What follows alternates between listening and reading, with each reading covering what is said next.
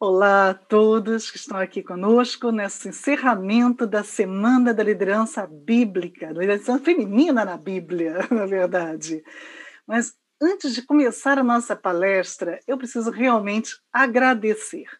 Agradecer a você que assistiu à primeira palestra, que acompanhou todas as outras palestras, em todos os horários diferentes, que fez suas perguntas, que esteve conosco nessa Semana da Liderança feminina na Bíblia. Só da primeira palestra, hoje eu fui fazer uma contabilização das, das quantidades de visualizações, eu vi que já temos mais de 220 mil visualizações. Isso é trabalho seu. Você que divulgou, você que esteve junto, você que nos acompanhou esse tempo todo. Então, muito obrigada por isso tudo. Obrigada pelas perguntas que você encaminhou pelo e-mail, pelo meu site, pelo YouTube. É claro que não deu para responder tudo, mas não desanime. Tem pessoas que encaminharam, por exemplo, mais de 10 perguntas em um único e-mail. claro, a semana continuou tendo muita atividade, e meu dia continuou tendo 24 horas, então não deu tempo para responder a todos, mas não se preocupe, eu vou responder sim. Fiquem tranquilos, eu tentei responder o máximo que eu pude. Aqueles que eu não consegui, estão guardadinhas as perguntas, eu ainda vou responder. Muito obrigada. No final dessa palestra, vocês vão ter mais tempo também para fazer mais perguntas e a mesma orientação continua. Podem enviar também após a palestra. Eu tenho todo o prazer de tirar as dúvidas quando eu puder tirar essas dúvidas, quando eu souber também fazer as, dar as respostas a vocês. Muito obrigada por isso. Obrigada pelas mensagens de feedback. Recebi também por e-mail, recebi pelo site, WhatsApp, WhatsApp não, mas principalmente Facebook, Instagram e pelo YouTube. Muito obrigada pelo estímulo. Que bom saber que vocês gostaram dos assuntos, que bom saber que foram úteis para vocês. Isso é importantíssimo para mim, para todos os palestrantes que estiveram aqui trabalhando e para toda a equipe do Moriá. Obrigada por esse feedback de vocês. Isso é muito importante para cada um de nós. Obrigada, Ariel. Obrigada a toda a equipe do Memorial. Obrigada pela confiança que teve em nós, todos os palestrantes, que podemos estar aqui contando um pouquinho da nossa experiência. Obrigada por essa infraestrutura fantástica que fez com que essa palestra pudesse ser traduzida para outros idiomas, que chegasse nas casas de todos vocês de uma forma tão boa e bem preparada. Obrigado por vocês terem permitido a difusão de um conhecimento de forma gratuita. Muita gente comentou isso. Houve comentários, por exemplo, que disseram que não esperavam um curso de nível bom, afinal de contas era gratuito. Ué, por que, que algo gratuito tem que ser ruim? De forma nenhuma. Ariel, obrigado, obrigado, Moriá, que mostraram que ser gratuito não significa que é de má qualidade. Pelo contrário, pode ser de excelente qualidade, que foi o que Moriá fez com cada um que pôde assistir essas palestras. Obrigada a Cíntia, que ninguém conheceu ainda, mas ela está aqui atrás disso aqui que vocês estão vendo. É a Cíntia que faz com que os slides apareçam corretamente, que o, o, meu rostinho, o rostinho dos palestrantes apareçam ali pequenininho, não atrapalhando a leitura de vocês do slide.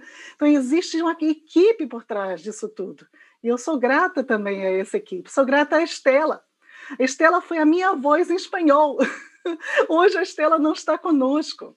Então, hoje, eu vou tentar falar bem devagar para que aqueles que são falantes do espanhol possam também compreender o português. Mas muito obrigada, Ariel, por ter proporcionado na primeira palestra também a minha voz em espanhol. Me ouvir em espanhol foi algo realmente muito gostoso, algo realmente que valeu para todos aqueles que não entendem tanto português. Então, tenho que agradecer isso. E assim, começamos então a Semana da Liderança Feminina, falando sobre as mulheres do Antigo Testamento. Claro, vamos terminar então a Semana da Liderança Feminina na Bíblia a partir do Novo Testamento. Então, hoje vamos tratar das mulheres líderes nas primeiras comunidades cristãs. Que comunidades, que seriam essas comunidades cristãs? São as comunidades que surgem já no primeiro século. Então, vamos falar das mulheres que acompanharam a vida de Jesus e as mulheres que continuaram cuidando da igreja após a morte e ressurreição e ascensão aos céus de Jesus. Vamos terminar então fechando essa semana que começou com o Antigo Testamento, vamos agora fechar com o Novo Testamento, de forma que a gente possa abordar a Bíblia como um todo. Deixa eu só também colocar aqui para eu mesmo não atrapalhar. Muito bem. Após uma introdução que tivemos, então, na primeira, primeira, nossa primeira palestra sobre a liderança feminina no Antigo Testamento, podemos estudar durante esta semana, quem pôde acompanhar as outras palestras, a vida de algumas mulheres. Em especial, vimos a vida de Raabe, com a professora Ethel, e a vida de Débora, assim, ontem, com a Rabina Diana.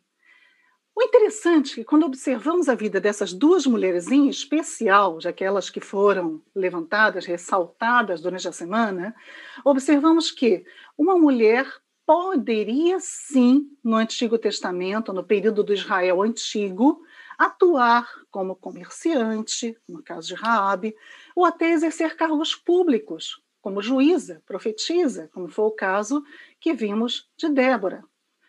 Claro que isso só seria possível se o sistema de governo do Israel antigo não fosse um sistema patriarcal. É exatamente isso que nós começamos a ver no nosso curso, na primeira palestra. Como deveria ser, então, esse sistema de governo no Israel antigo? Esse sistema de governo no Israel antigo atualmente através da pesquisa arqueológica moderna, em especial a arqueologia de gênero, que a professora Marcela ressaltou tanto. A arqueologia de gênero tem mostrado cada vez mais que mulheres tinham sim uma liderança partilhada com os homens, cada um assumindo funções dentro das suas competências e habilidades. Não havia uma sobreposição de poderes, mas sim uma co-liderança. Esse sistema, esse estudo desse sistema de liderança é tão novo, tão novo. E olha, lembra que eu falei com vocês no primeiro dia que estaríamos trazendo durante essa semana coisas muito novas, coisas até inéditas. O estudo desse sistema de governo do Israel Antigo é tão recente que nem nome ainda tem muito definido. São dois os nomes que têm sido dados a esse tipo de governo que é de uma cooperação entre homens e mulheres. Alguns chamam de sistema matrístico, outros chamam de sistema matrifocal. Vale a pena depois vocês estudarem mais sobre isso. Não é o nosso caso hoje aqui da palestra. Estamos apenas fazendo uma retrospectiva para introduzir o nosso tema desse, de hoje. Ok? Muitos pesquisadores continuam usando o patriarcado como sendo o sistema de governo do Israel antigo. E vocês viram, inclusive, alguns pesquisadores da nossa semana.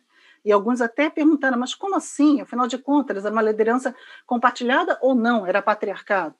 O termo patriarcado ficou tão forte, tão estabelecido por tantos anos dentro dos estudos da Bíblia, que até hoje muitos pesquisadores não preferem manter-se dentro desse termo, é como se mantivesse numa zona de conforto, porque o estudo do sistema matrístico ou matrifocal é muito recente, ainda está, é algo que está sendo construído, todo esse conhecimento do Israel antigo.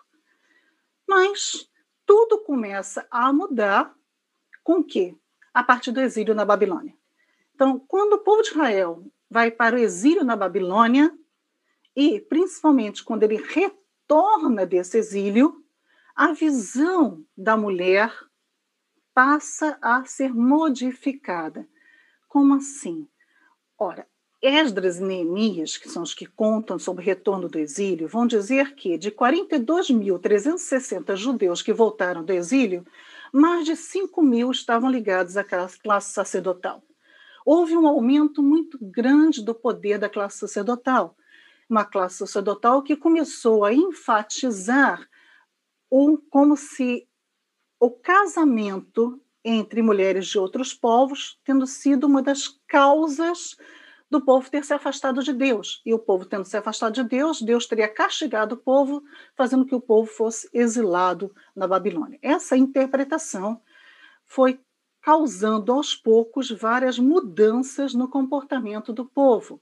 Então, houve uma ênfase muito grande na lei mosaica, ênfase no dízimo, ênfase na guarda do sábado, na guarda das festas, a proibição do casamento misto, Quando vocês leem o texto de Jeremias e deixa isso bem claro, que as mulheres que eram casadas com os judeus foram obrigadas a ir embora, não puderam continuar, tiveram que se separar os casais, a separação de famílias, que com certeza trouxe uma dor muito grande para muitas famílias, uma ênfase muito grande no comportamento moral, no ascetismo, para quê? Para essa ideia da ressurreição da nação judaica. E aí, todos os escritos que são feitos após esse período do exílio vão dar uma ênfase muito grande no povo oriundo de Judá, da tribo de Judá. E aí começam também os relatos diferenciados entre os reis de Judá e os reis de Israel. O conflito com os samaritanos vai ser acirrado a partir daí, mas isso tudo são motivos para outras aulas, não é para o caso daqui e um aumento cada vez maior do rigor com as leis referentes às mulheres. As mulheres então vão ser cada vez mais é, alvo de leis de restrições. Okay? Restrições no, no período da menstruação, restrições após o nascimento dos filhos e assim por diante. Em 333 a.C., o que, que acontece? Vem Alexandre e conquista a Palestina. E a partir daí começa aos poucos a entrar um pouco do helenismo ou das crenças gregas e todos os costumes gregos costumam entrar a se infiltrar junto ao povo de Israel. A partir de por volta de 175 a.C., é a data que eu coloquei para vocês, há um grande aumento dessa influência do helenismo. Tem várias questões né, envolvidas a questões de governo, e na ideia também, não é o momento agora de falar sobre isso. E isso vai acabar gerando, inclusive, a revolta dos macabeus. E, é claro, isso começa também a gerar várias diferenças também na interpretação dos próprios textos da Bíblia. E assim chegamos ao século I, que é o período que vamos estudar hoje. Bom, no século I, como então esse helenismo vai estar atuando de forma a diferenciar a visão do povo judeu? Ontem mesmo vocês viram com a rabina Diana sobre o Talmud, viram também sobre Mishnah, viram um pouquinho sobre Haganá, e vários outros textos que foram escritos nesse período do século I em diante. Qual era a função desses textos? Eram comentários bíblicos, eram formas de você compreender as histórias da Bíblia. Então, era uma coletânea de textos referentes à lei, à ética, costumes e até mesmo a histórias de personagens bíblicos. E vocês devem ter percebido bem, quem acompanhou a palestra de ontem, como a maioria desses textos eram negativos em relação à mulher. Muitas vezes tentavam diminuir a questão de, da liderança, as histórias referentes à liderança das mulheres no Antigo Testamento. Não podemos esquecer que tanto a Torá como todos esses textos eram escritos por rabinos, rabinos do sexo masculino, homens. Homens que criavam, então, as regras do dia a dia, não só para os homens, mas também para as mulheres. Então, as regras de toda a comunidade são ditadas por homens, que sofreram uma influência enorme da cultura greco-romana, desse tal helenismo. A primeira influência, a influência do pater famílias como autoridade máxima. Também já tratamos bastante sobre isso, inclusive na palestra da Marcela sobre Maria Madalena, esse assunto foi trazido também. Então vocês podem ver como tudo está relacionado. Agora sim, o mundo greco-romano traz sim o homem com uma posição de superioridade perante a mulher, e isso vai influenciar muito a cultura judaica. Nessa cultura greco-romana, as mulheres são socialmente subordinadas, consideradas intelectualmente nulas e com liberdade econômica relativa. O que significa isso? Mulheres com melhor potencial aquisitivo tinham um pouco mais de liberdade. Mulheres com menor potencial aquisitivo tinham muito menos liberdade. A professora Marcela também ressaltou bastante essa situação. E lembrando ainda da nossa palestra de ontem com a Rabina Diana, onde ela comparou muito bem os textos da Bíblia com os outros textos paralelos escritos pelo rabinato nesse período do século I, século II, ela falou, mostrou bastante para vocês as diferenças do texto bíblico com os outros textos referentes a juíza Débora. Mas não é apenas a juíza Débora que aparece nesses textos. Então, só para a gente ter uma pequena ilustração, um texto de um salmo, por exemplo. Salmo 45, 14 diz: Toda a glória da filha do rei na sua casa. Como é que o Talmud interpretava? Bom, então a mulher tem que ficar em casa. Ela tem que ficar em casa fazendo o quê? Cumprindo a função dela, que é o quê? Cuidar da casa, cuidar dos filhos. E fazer com que o marido esteja livre para poder, ele sim, ir para a sinagoga, ele aprender, ele cumprir os preceitos da lei. A mulher não precisa ir para a sinagoga, é isso que o Talmud diz. O principal da mulher é que ela possa colaborar de forma que o homem não esteja nunca com dificuldades de não poder ir à sinagoga e participar de todas as cerimônias. A mulher pode ficar em casa. O homem não. O homem pode ir na sinagoga, porque o homem sim, o homem tem inteligência para entender a leitura da lei, o homem pode orar em público, o homem pode ter as suas funções dentro da sinagoga. Então, isso é só para a gente observar algumas questões que vão sendo trabalhadas na compreensão do povo a partir de então, como estudos da próprio Antigo Testamento, que já estava sendo construído a partir de então. A mulher passa a ser vista com tríplice aspecto. Primeiro, biológico, como mulher é para a procriação. Então, o papel principal da mulher é ser mãe, é cuidar dos filhos, é gerar filhos. Socialmente, elas são dependentes do pai até o casamento. Casam, passam a ser dependentes do marido ficam viúvas, passam novamente a ser independentes do pai, caso o pai ainda esteja vivo. Se o pai já estiver morto, a viúva, inclusive, passava por dificuldades, como o Novo Testamento mostra muito isso. E o aspecto psicológico: as mulheres vão ser interpretadas como intelectualmente limitadas. Elas são incapazes de compreender a Torá. E como ontem também foi mostrado pela Rabina, Rabina Diana, as mulheres também não podem nem ser testemunhas em julgamentos, elas não têm capacidade de fazer essas funções. O interessante é que vocês vão ver aqui o Tratado de Miguelá, 23, que vai dizer o quê?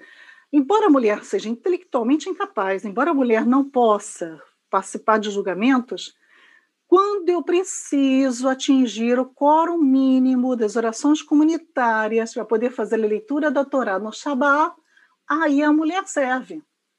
Olha o que o Tratado de Miguelá diz. Ensinar aos nossos rabinos. Todos podem fazer parte da contagem dos sete, que são os chamados para ler a Torá no Shabá. Até o menor de idade, uma criança, e até uma mulher. Mas disseram os sábios, uma mulher não vai ler a Torá por respeito ao público. Então a mulher não lê a Torá, a mulher não ora em público, mas ela pode compor o quórum. Veja que situação. É importante ressaltar que, apesar do século I ao século II ter toda essa nova conotação no judaísmo, de um patriarcado, que aí sim começa a surgir essa ideia de patriarcado do judaísmo, nem todos os rabinos seguiam isso. O rabino Gamaliel, por exemplo, que foi o professor do apóstolo Paulo, não participava dessa concepção da lei. Gamaliel deixou escritos onde ele louva a inteligência, o zelo e a perseverança da mulher. E aqui podemos lembrar da palestra que tivemos com o professor Rodrigo, que falou sobre o livro das antiguidades bíblicas. Quem assistiu essa palestra vai lembrar que o livro das antiguidades bíblicas levanta muitas mulheres e exalta muitas mulheres como líderes, apesar de ele também ter sido escrito no século I devido a toda essa mudança do papel da mulher e a mudança da visão sobre a mulher, isso vai ser refletido até mesmo no próprio segundo templo. O segundo templo, construído em Jerusalém, não é o templo de Herodes, o segundo templo, esse que vai ser construído com Esdras e Neemias, ele já reflete essa concepção misógina sobre a mulher. Veja, o primeiro templo, aquele que foi é, dado, a planta do templo dada por Deus para Salomão, ele não tinha um local destinado às mulheres separado dos homens. É a partir do segundo templo que aparece o chamado Pátio das Mulheres, vocês estão vendo na imagem aqui. E observe que o Pátio das Mulheres é quase que ao lado mais externo de todo o santuário. Quanto mais próximo do Santo Santos, mais santificado é a pessoa que entra, tanto que é só o sumo sacerdote que entra no Santo Santos. Quanto mais distante, menos santo, ou podemos chamar de mais profano. A mulher é o que está mais distante do Santo dos Santos. A mulher, então, é tida como aquele ser que, de tão impuro, não pode participar da santidade divina. Ela pode se aproximar, mas não tanto. Flávio Joséfo, historiador do século I também, vai comparar a existência desse pátio das mulheres com uma organização da sociedade, onde ele diz que o cosmos, ou o que é o mundo organizado dos judeus, estava do átrio para dentro. O pátio das mulheres fazia parte do caos, da confusão, ou seja, aquilo que não tem parte com Deus. O que tem parte com Deus é o mundo organizado, o mundo da ordem, o mundo caótico, o mundo da confusão, é o mundo das mulheres. Esta é a visão da mulher no século I. Claro, vou ressaltando, Gamaliel, que foi professor de Paulo, não pensava assim, e alguns também não, como o autor, por exemplo, do livro das Antiguidades Bíblicas. Mas é justamente nesse período que nasce Jesus. Jesus nasce nessa realidade social, cresce nessa realidade social, aprende dentro da sinagoga sobre essa realidade social dada às mulheres, mas quando ele chega à idade adulta e começa o ministério, o que, que ele faz? Ele ignora essas barreiras sociais. Jesus exerce um ministério vital e pessoal junto às mulheres. Mesmo tendo nascido durante a elaboração do Talmud, na Mishnah, Megillah, de todos esses livros comuns à Bíblia, que vão tentar entender a Bíblia ou representar a Bíblia no judaísmo, Jesus não segue esse padrão de conduta estabelecido na sua época. Jesus vai desafiar a sociedade da época com atitudes muitas vezes escandalosas para a sociedade desta época dele e algumas delas escandalosas até para os dias de hoje, quando a gente vai pensar e estudar melhor o comportamento de Jesus mas são atitudes que para ele eram naturais. Jesus, como filho de Deus, exalava o seu amor pela humanidade como um todo, sem distinguir homens de mulheres. O amor de Jesus é por todos. Essa é uma imagem muito bonita da catacumba de Marcelino e Pedro, do século IV, onde mostra Jesus e a mulher com sangramento sendo curada, Jesus deixando ser tocado por uma mulher, uma mulher impura dentro da comunidade judaica. Mas Jesus não a vê como uma mulher impura, Jesus a vê como uma mulher, simplesmente uma mulher, um ser humano. É isso que o teólogo Manuel Trujillo vai dizer. Relacionava-se igualmente com impuras, viúvas, com posses, ricas, solteiras, casadas, operárias, donas de casa, ou pertencentes à corte real.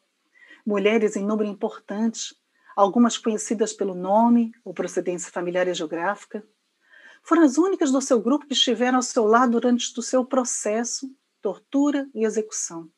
Mulheres, segundo os evangelistas, foram as que receberam em primeiro lugar a notícia do maior acontecimento depois da sua morte. As mulheres estiveram com Jesus em todos os momentos de sua vida. Se na primeira palestra eu mostrei a vocês as mulheres presentes da criação até o exílio, ou seja, durante todo o Antigo Testamento, as mulheres sendo ativas, eu poderia fazer aqui a mesma coisa. Não vamos fazer isso hoje, não, mas eu poderia colocar as mulheres mostrando como elas estão desde o anúncio do nascimento de Jesus até a sua ressurreição e ascensão aos céus. Em todos os momentos da vida de Jesus, alguma mulher, ou algumas, ou muitas mulheres estavam com ele. E foi isso que revolucionou o conhecimento das mulheres sobre si mesmas. A professora Marcela comentou muito sobre autoconhecimento. Quem assistiu a palestra sobre a, da professora Marcela sobre Maria Madalena vai lembrar que ela falou bastante de liderança ligada a autoconhecimento. Conhecer a si mesma, se valorizar a si mesma. Maria Madalena teria esse autoconhecimento, segundo a professora Marcela. Mas por que ela teria isso? Com todas as mulheres que seguiram Jesus, elas foram valorizadas por Jesus. Ele as via com outros olhos. Ele olhava para as mulheres com o olhar de Deus, com um olhar que não faz acepção entre mulheres e homens. E é assim que a gente começa a ver as primeiras líderes. As primeiras líderes do mundo bíblico ou do mundo do Novo Testamento, melhor falando, vão ser as discípulas. Mas para entendê-las, vamos entender primeiro o que é ser um discípulo. Ser um discípulo ou uma discípula é ser um seguidor de um mestre, de um professor, para dele receber ensinamentos. É estar em relação íntima e definitiva com o mestre. É ser cooperador desse mestre, é acompanhá-lo em todos os momentos, qualquer que sejam esses momentos. No judaísmo, a postura de um discípulo é sentado aos pés do mestre. Vocês vão ver em Atos 2, 20, Atos 22, 3, texto que eu coloquei aqui, quando Paulo se coloca aos pés de Gamaliel. Paulo aprende aos pés de Gamaliel. No judaísmo, o discípulo aprende sentado aos pés do mestre, diferente do mundo grego. No mundo grego, o ensino era peripatético, né? Isso começa com Aristóteles. Os discípulos aprendem andando junto com o mestre, caminhando junto com o mestre. No judaísmo, não. Eu ensino sentado, calmo, para escutar com toda a calma, para entender com maior profundidade. Para Jesus, o discipulado independe do sexo. Ele é para homens e mulheres. Qual é a única necessidade para ser um discípulo de Jesus? O próprio Jesus diz: quem quer ser o meu discípulo, tome a sua cruz e me siga. Qualquer um poderia fazer isso. Mas existe uma diferença entre aqueles que eram os discípulos de direito e os discípulos de fato. Discípulos de direito foram doze. Jesus escolheu doze homens. Doze homens. Por que Jesus escolheu homens? Não vamos esquecer que Jesus, apesar dele ser também Deus, apesar dele ter essa noção de que homens e mulheres eram capazes de segui-lo, ele viveu no século I. Um século onde as mulheres não tinham possibilidade de entrar na sinagoga. As mulheres não tinham capacidade de aprendizado, segundo os rabinos. E ele vai escolher 12 homens para acompanhá-lo. Mas interessante, se o discípulo é aquele que aprende aos pés e é aquele que segue em todos os momentos, é aquele que é capaz de tomar a cruz, quantos desses 12 discípulos foram até a cruz com Jesus? Se vocês forem ver os textos, vocês vão descobrir que apenas um, João. Em compensação, várias mulheres são relatadas estando junto à cruz, junto a João.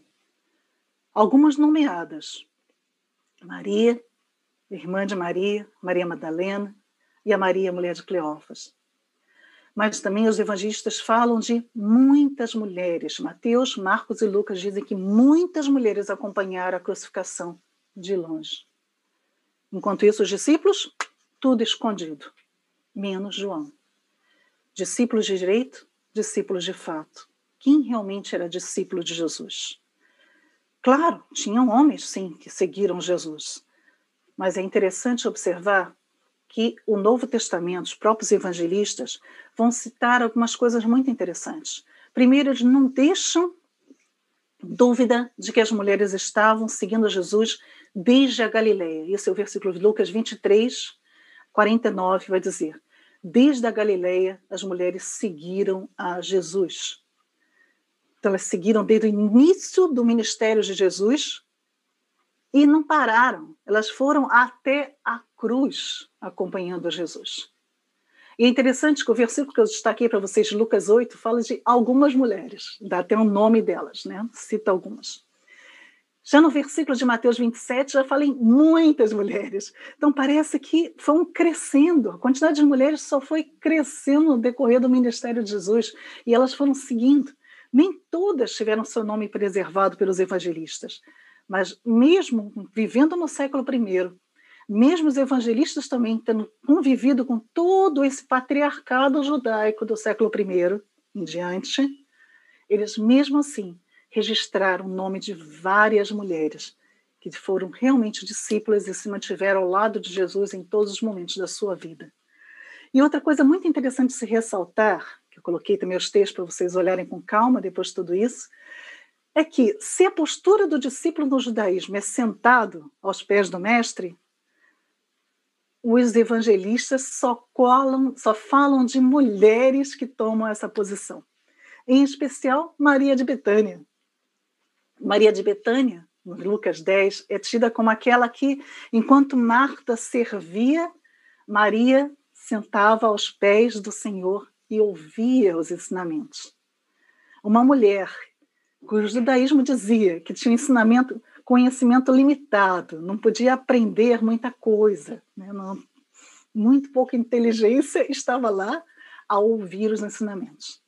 E é interessante também reparar nesse texto, Lucas 10, que o, a vida do cristianismo é o serviço.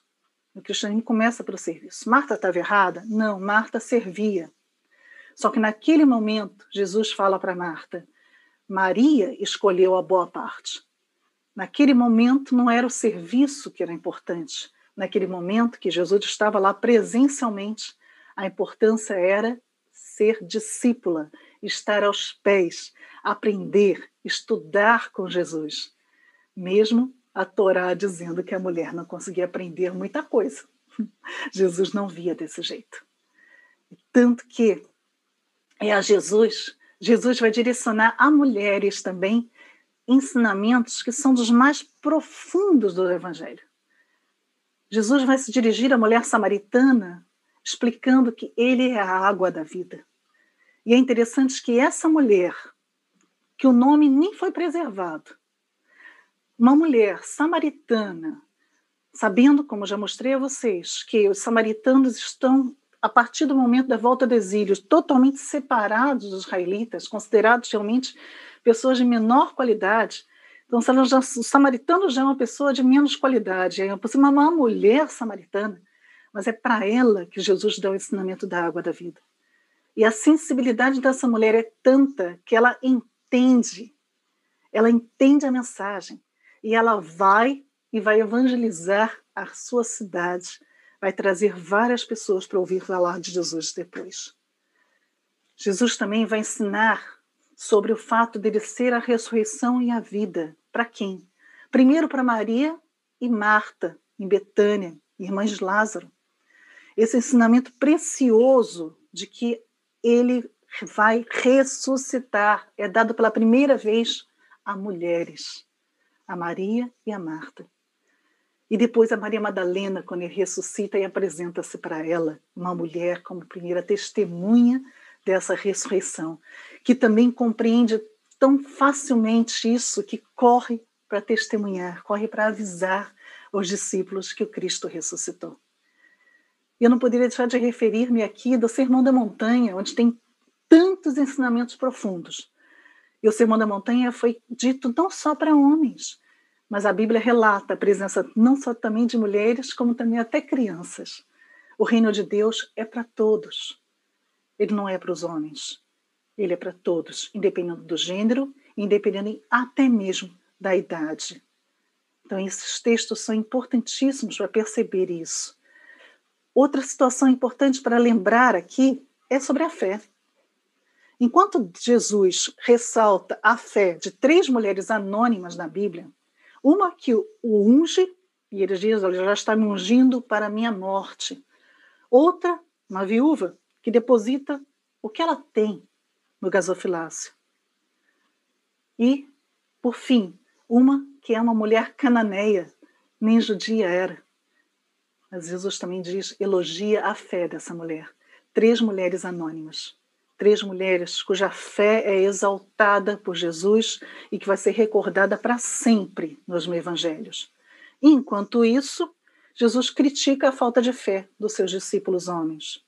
E não estou dizendo que as mulheres sejam superiores aos homens, mas eu estou mostrando como uma leitura atenta do texto vai destacar como as mulheres tinham a sua importância.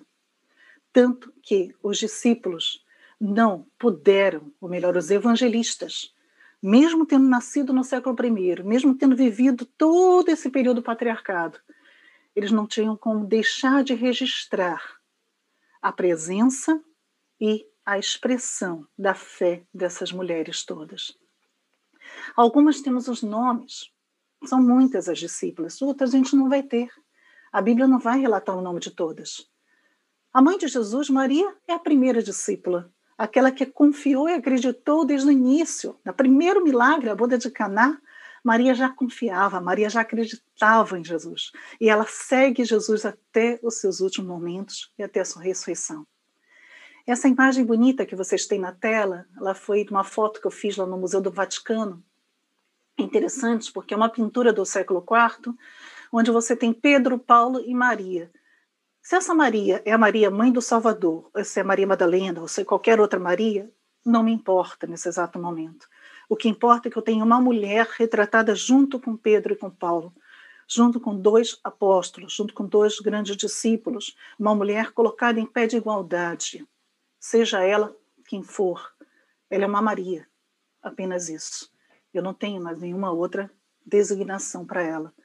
Muitas mulheres trabalharam e viveram com Jesus, fazendo companhia, sustento físico, sustento financeiro em muitos casos, como o caso de Maria Madalena, como Chloe, que sustentou o apóstolo Paulo, aprendizes, evangelizadoras, mas enfim, líderes, com certeza. Destaco aqui uma fala de uma teóloga portuguesa, a irmã Maria Julieta Mendes Dias, que diz: as primeiras comunidades testemunham na, na maneira como fazem memória da prática de Jesus, narrativas de milagres, que reconheciam as mulheres como verdadeiras discípulas. O que essa teóloga está dizendo é o seguinte: o fato de que tantos milagres relatados envolvem mulheres mostra a força da fé dessas mulheres, a força da fé dessas primeiras discípulas de Jesus. E depois das discípulas, chegamos no estudo das apóstolas. Opa, que história é essa? Mas para entender a apóstola, eu também preciso voltar a entender o que é ser apóstolo. Se discípulo é aquele que está ao lado do mestre, é aquele que ouve sentado o mestre, que acompanha o mestre em todos os momentos, mesmo que seja o momento da cruz. O apóstolo significa aquele que é uma testemunha enviada. É mensageiro, ele é embaixador, ele é encarregado de uma missão. O apóstolo tem autoridade na comunidade a qual ele pertence. Não é um superior na, na sua comunidade. Não tem superioridade, ele tem autoridade reconhecida na sua comunidade. E eu torno a citar aqui a teóloga Maria Julieta, onde ela diz que se sentada é a posição de uma discípula, levantada é de apóstola, de quem está pronta para ir anunciar. Quem teria sido essa pessoa? Quem poderia desincumbir-se dessa função? Que mulheres seriam essas? Na ressurreição, Jesus encarrega mulheres para testemunharem das boas novas da ressurreição. Jesus escolhe mulheres para serem testemunhas. Vamos lembrar que ontem a rabina Diana, mais uma vez, ressaltou que mulheres não poderiam ser testemunhas em julgamentos. Mas Jesus não vê desse jeito. Jesus encarrega mulheres como testemunhas da sua ressurreição, do evangelho da ressurreição, da boa nova da ressurreição. E o evangelho cita o nome de Maria Madalena, Maria, mãe de Jesus, Maria, mãe de Tiago e a Salomé. Mulheres que correram e foram contar para os apóstolos, foram contar então para os discípulos de Jesus que estavam escondidos no cenáculo, que Jesus tinha ressuscitado. E é interessante que por que a reação dos discípulos de não acreditar nessas mulheres? Provavelmente porque, claro, eles viviam no século I, um século que dizia que a mulher não pode ser testemunha. Então, por que eles iam acreditar no testemunho delas? Mas Jesus coloca esse poder na mão dessas mulheres, na boca dessas mulheres, o testemunho de sua ressurreição. É interessante que apenas uma mulher recebe o nome de apóstola na Bíblia. É Júnia. Júnia está em Romanos 16, 7. Eu sei que se alguns de vocês forem olhar as Bíblias de vocês, dependendo da tradução da sua Bíblia, dependendo da versão da sua Bíblia, o nome vai aparecer Junias, com S no fim, e vai aparecer apóstolo e não apóstola. Por que isso? Da onde vem isso? É por isso que é tão importante, muitas vezes, termos uma possibilidade de estudar o texto no original. No original, o termo é feminino. Os pais da igreja, João Crisóstomo, Jerônimo, Teoficlato, todos eles afirmavam que Júnia era uma mulher, era uma apóstola. Quando então Júnia virou Júnias? Isso acontece em 1245, com Egídio Romano. Ele é o primeiro a fazer essa mudança no texto bíblico. E aí, muitos textos seguintes mantiveram Júnias e não Júnia. Júnia é um nome feminino e um nome muito comum na época de Jesus e na época de Paulo, que escreve o texto. Já Júnias, que seria a designação masculina, não existe em lugar nenhum. Nunca foi encontrado um documento sequer que apresente o nome Júnias, homem. Então, como definir isso? São apenas fatos para a gente estiver pensando. E, finalmente, Maria Madalena. Maria Madalena, que é chamada Apóstola dos Apóstolos. Não na Bíblia. Na Bíblia não recebe essa designação. É um título recebido, dado, primeiramente, por Rábano Mauro, isso no século VII. Depois ele vai ser enfatizado por Hipólito de Roma, né, já por volta de 180, 190 depois de Cristo. E agora, mais recentemente, com o Papa Francisco. Ela recebe esse título extra-bíblico pela sua presença constante junto a Jesus e principalmente pela sua presença aos pés da cruz e por ter sido ela designada diretamente por Jesus como aquela que vai ser a testemunha da ressurreição. Lembrando que Maria Madalena, já conversamos sobre ela essa semana também, ela não é a prostituta.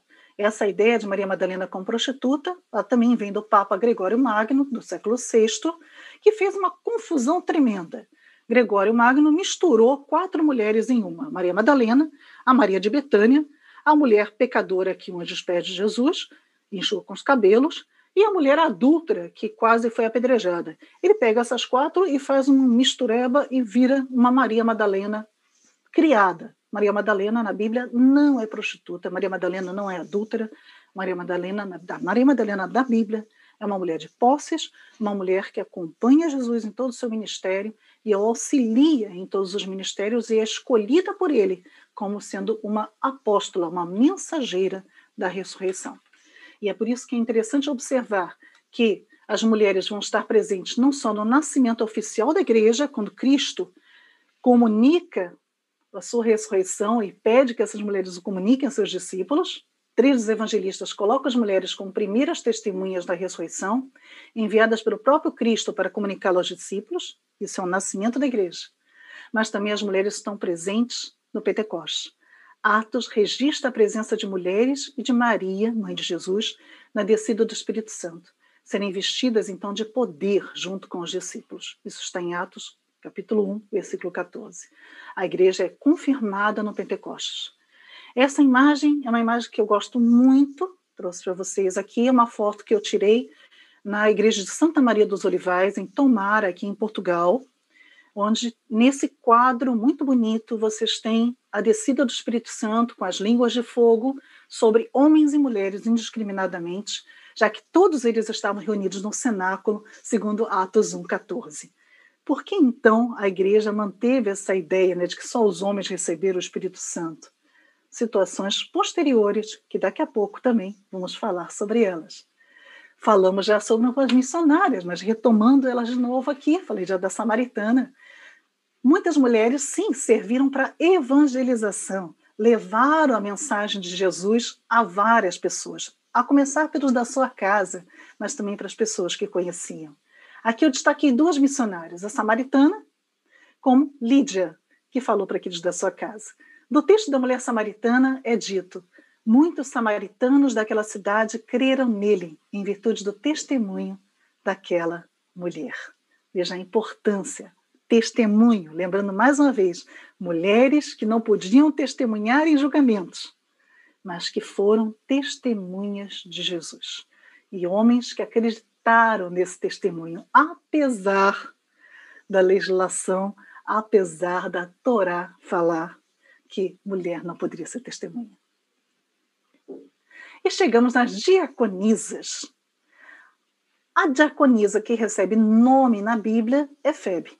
Febe aparece citada por Paulo em Romanos 16:1. Recomendo-vos Febe, nossa irmã diaconisa da igreja de Sencreia.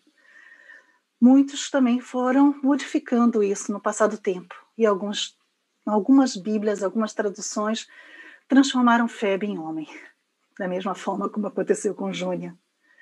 Mas a Bíblia, no original, trata como mulher. E é interessante que o texto de 1 Timóteo 3 também parece reconhecer que, apesar da única citada nominalmente ser Febe, que existiam outras mulheres exercendo o diaconato.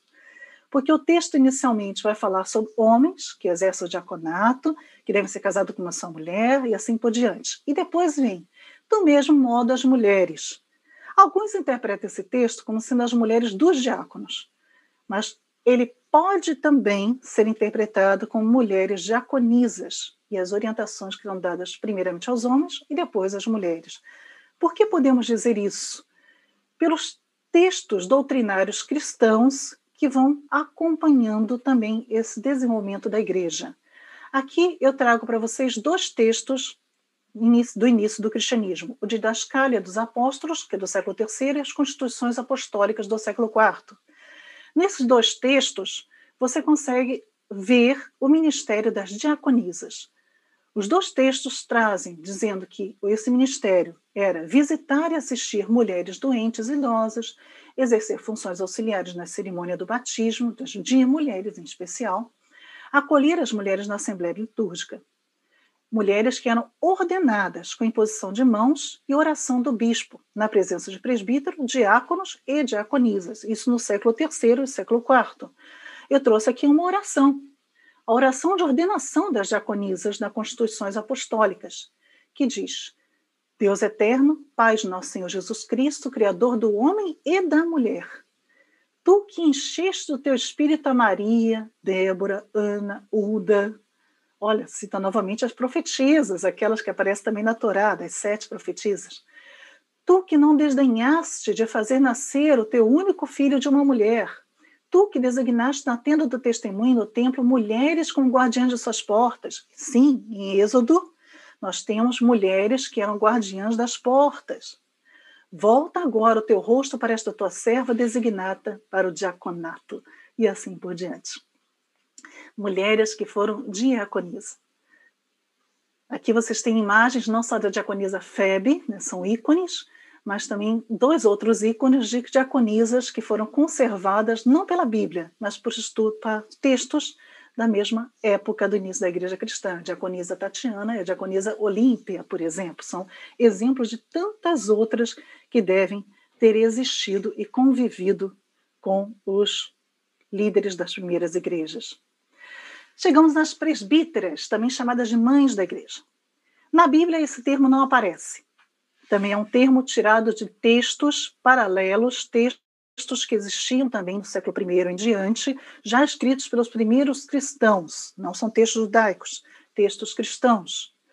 Nesses textos conta-se da existência de mulheres, muitas das quais viúvas, que se dedicavam ao ensino e às obras de caridade, suprindo a necessidade dos apóstolos, dos missionários, consistindo, segundo alguns estudiosos, uma contraparte feminina do presbiterato masculino. Cita-se a mãe de Rufo, em Romanos 16, Paulo elogia e agradece a mãe de Rufo, anônima, que ele diz que é uma mãe para si mesmo, mãe para Paulo, muito provavelmente, esse termo da mãe de Rufo ser uma mãe para Paulo é porque ela era uma das chamadas mães da igreja, mulheres que ajudavam, auxiliavam e até mesmo confortavam esses apóstolos, esses discípulos, estes bispos, presbíteros, homens, como também diaconisas mulheres. É a partir do século II que o monopólio da palavra ou da pregação vai se concentrar nos bispos e presbíteros homens. As viúvas, a partir de então, vão passar a ser subordinadas aos presbíteros e exercer a função de diaconisas, com esse título, fazendo apenas serviços litúrgicos menores, batizando mulheres, dando eucaristia para doentes e visitas pastorais, como vimos no slide anterior.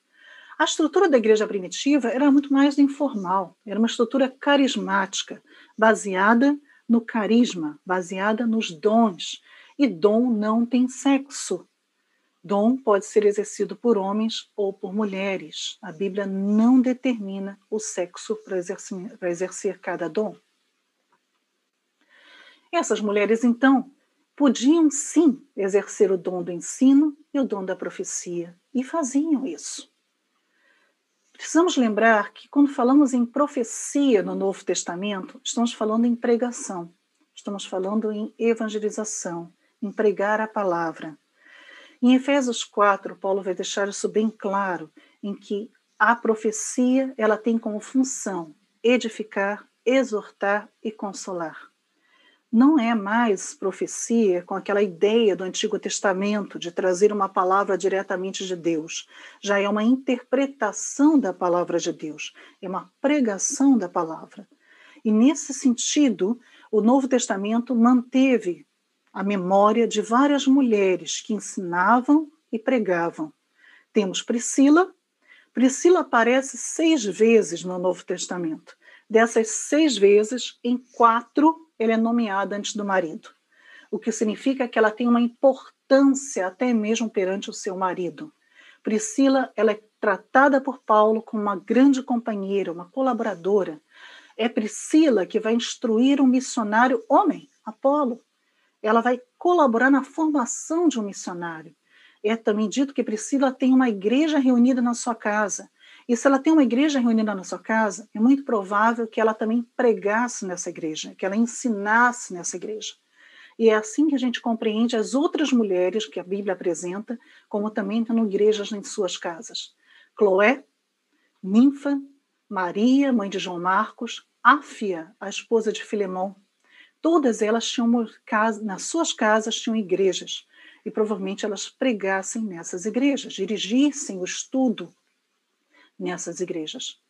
Não podemos deixar também de falar das quatro filhas de Filipe, que estão em Atos 21. Quatro filhas do apóstolo Filipe, do discípulo Filipe, que edificavam a comunidade com suas escrituras, que profetizavam. A Bíblia relata dessas mulheres também, embora tenha deixado as quatro anônimas.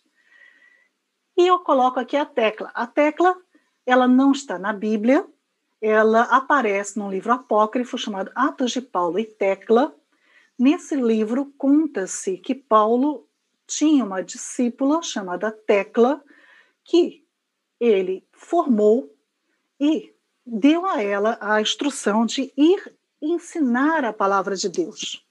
Tecla não só ensinava a palavra de Deus, como também fazia batismos e curas, segundo o livro de Atos de Paulo e Tecla.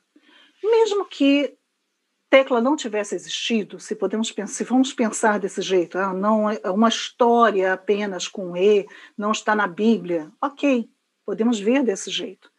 Se vemos Tecla como alguém que não existiu, bom, de qualquer maneira, ela vai ser uma representante de uma realidade. Nunca se escreveria uma história como esta se não fosse algo que acontecesse, ou não fosse uma coisa comum Paulo estar acompanhado de mulheres que também o auxiliavam, como Jesus também andava com mulheres que o auxiliavam. Nada mais normal, já que o próprio apóstolo fala: sejam meus imitadores, como eu sou de Cristo. Se Cristo se era, era acompanhado por mulheres, por que Paulo não seria? Aqui eu tenho dois ícones, tecla por trás e o ícone da frente, que é de Priscila. Paulo também vai ressaltar a presença de cooperadoras. Várias são mulheres são citadas por Paulo como cooperadoras. Paulo cita 40 cooperadores no total em todos os seus livros, e Atos também. Somando todos os cooperadores que aparecem em Atos e nos cartas de Paulo, são 40. Desses 40, mais de 10 são mulheres. Então, aqui mais algumas, além de todas que eu já citei, Maria, Trifena, Trifosa, Pérside, a irmã de Nereu, anônima, Júlia, todas elas citadas em Romanos 16 como mulheres que colaboraram com, Jesus, com Paulo. E em Filipenses 4, Paulo destaca Evódia e Sintique. E é muito interessante que ele fala que elas lutaram ou que se esforçaram pelo evangelho, dependendo da tradução. Esse termo mostra algo muito maior do que simplesmente alguém que ajuda financeiramente. Se elas se esforçaram pelo evangelho, com certeza elas também levavam o evangelho, elas também pregavam. Essas duas imagens muito lindas, fotos que eu tirei das catacumbas de São Genaro, nas minhas pesquisas na Itália, mostram também imagens do século IV de pinturas de paredes de catacumbas, onde temos duas mulheres orantes, ou mãos levantadas em oração, e vocês observam que na mão dessas mulheres estão os evangelhos, e sob sua cabeça está o símbolo de Cristo. Cristo como cabeça de uma mulher evangelizando, uma mulher que conhece os evangelhos, que domina os evangelhos e que fala desses evangelhos, mulheres líderes. E já chegando ao nosso fim da nossa conversa de hoje, não poderia deixar de falar também das mártires, mulheres que a partir do século I também começam a sofrer perseguições. Mulheres que são convertidas normalmente pelos apóstolos, pela mensagem dos apóstolos. Todas essas histórias são muito semelhantes, vale a pena vocês conversarem sobre elas, lerem sobre elas. Uh, pode ser um curso futuro no Moriá, quem sabe, as mártires do, do início do cristianismo, mas não dá tempo de falar sobre elas hoje.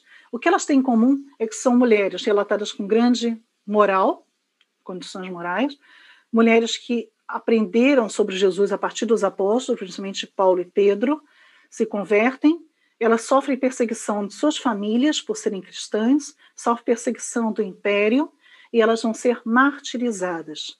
Morrem como cristãs por não negarem por serem cristãs. É interessante lembrar daquela frase que ficou muito conhecida de Tertuliano, do pai da igreja Tertuliano, que diz: O sangue dos mártires é a semente da igreja. Se o sangue dos mártires é a semente da igreja, as mulheres também ajudaram, através do seu sangue, a semear essa igreja que cresceu a ponto de hoje ser a maior religião do mundo. Mas se as mulheres estavam na liderança até então, o que, que mudou? Eu sei que essa pergunta deve estar na cabeça de muitos daqui. Sim, há várias possibilidades, infelizmente, que foram fazendo essa alteração dessa coliderança para uma liderança de submissão, inferioridade em relação à liderança masculina. Bom, já no século I, com todo o patriarcalismo judaico que ainda existia, vai surgir um movimento chamado movimento do montanismo, também chamado da nova profecia. Essa pode ser uma das causas. O que, que o montanismo fazia? Bom, era um movimento que também buscava uma, um retorno mais a uma vida mais ascética, pregava o celibato, valorizava o martírio das pessoas, pregava o uso do véu nos cultos, e valorizava muito o aspecto profético das mulheres através do êxtase, não a profecia da pregação da palavra, mas a profecia de receber, como no Antigo Testamento, uma palavra diretamente de Deus. Algumas mulheres acompanhavam Montana, no caso Priscila, temos muitas Priscilas, não é a mesma, ok? Outra Priscila, Máxima e Quintila.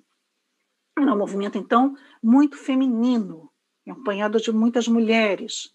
A igreja vai reagir a esse movimento principalmente o Papa Eleutério, no século II. O movimento começa no primeiro século, ele continua até o terceiro século, mas a reação maior contra ele vai ser com o Papa Eleutério, no século II, que vai realmente é, colocar o montanismo, declarar o montanismo como sendo uma heresia.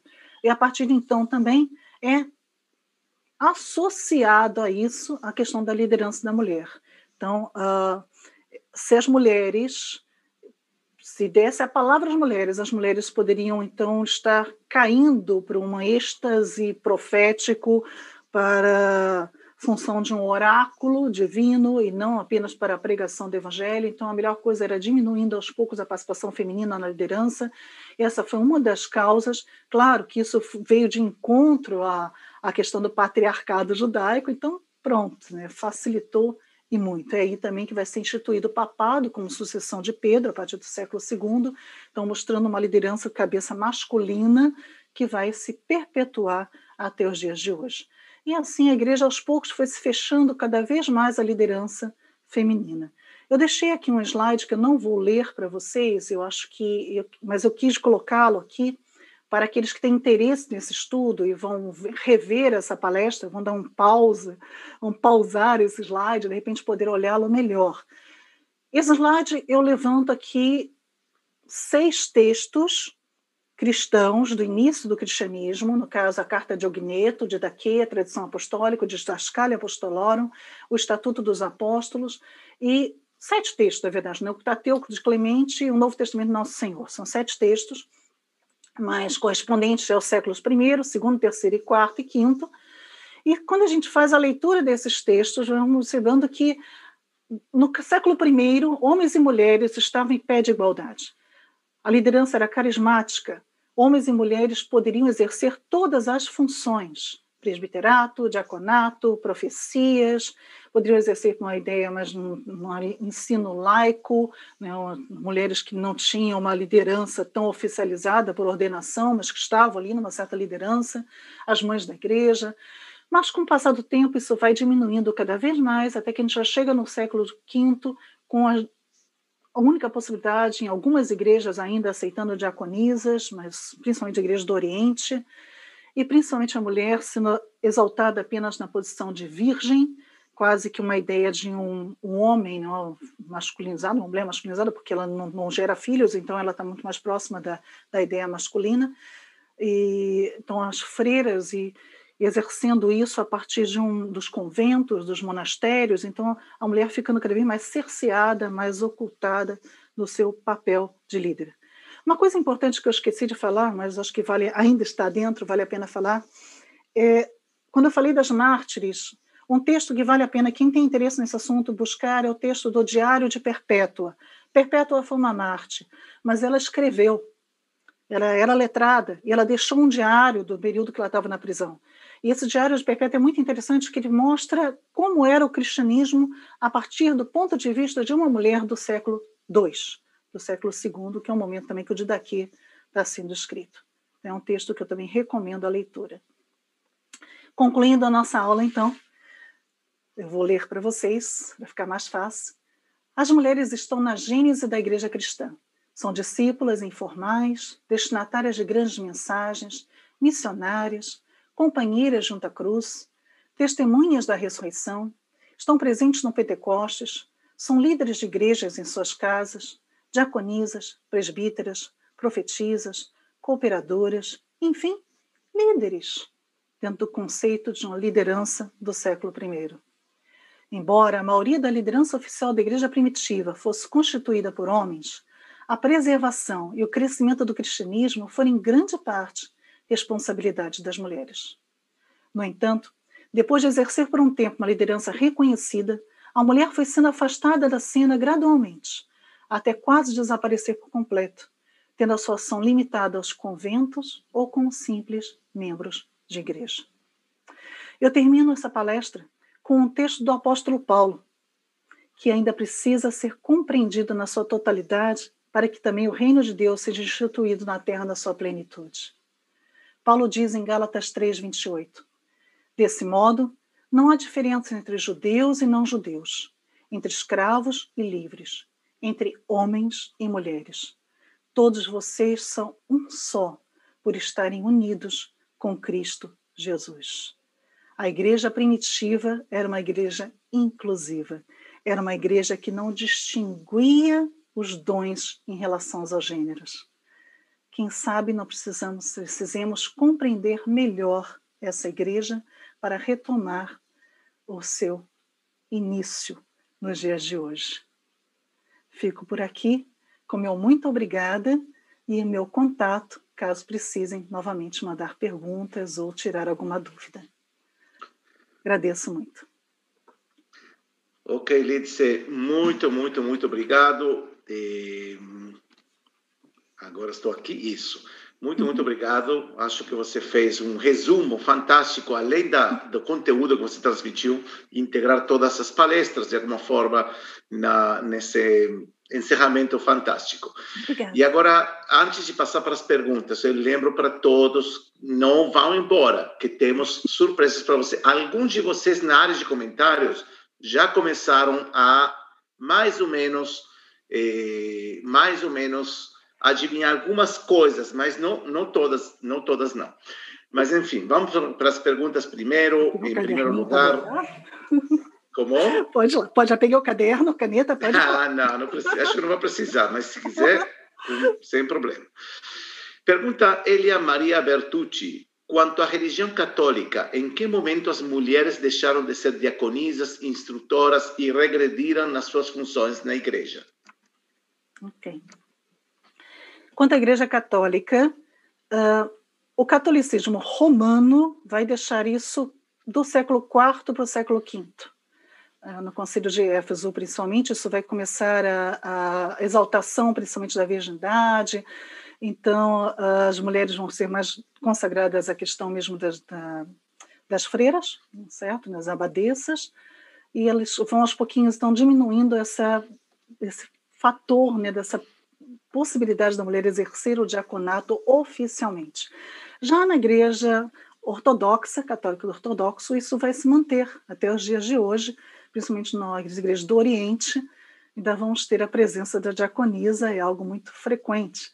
Nesse último sínodo, por exemplo, da Amazônia, nós tivemos muitos debates sobre isso né, em Roma, no Vaticano, e foi trazido muitas vezes ainda essas questões, né, do porquê uma parte da igreja manteve o diaconato e outra parte se extinguiu.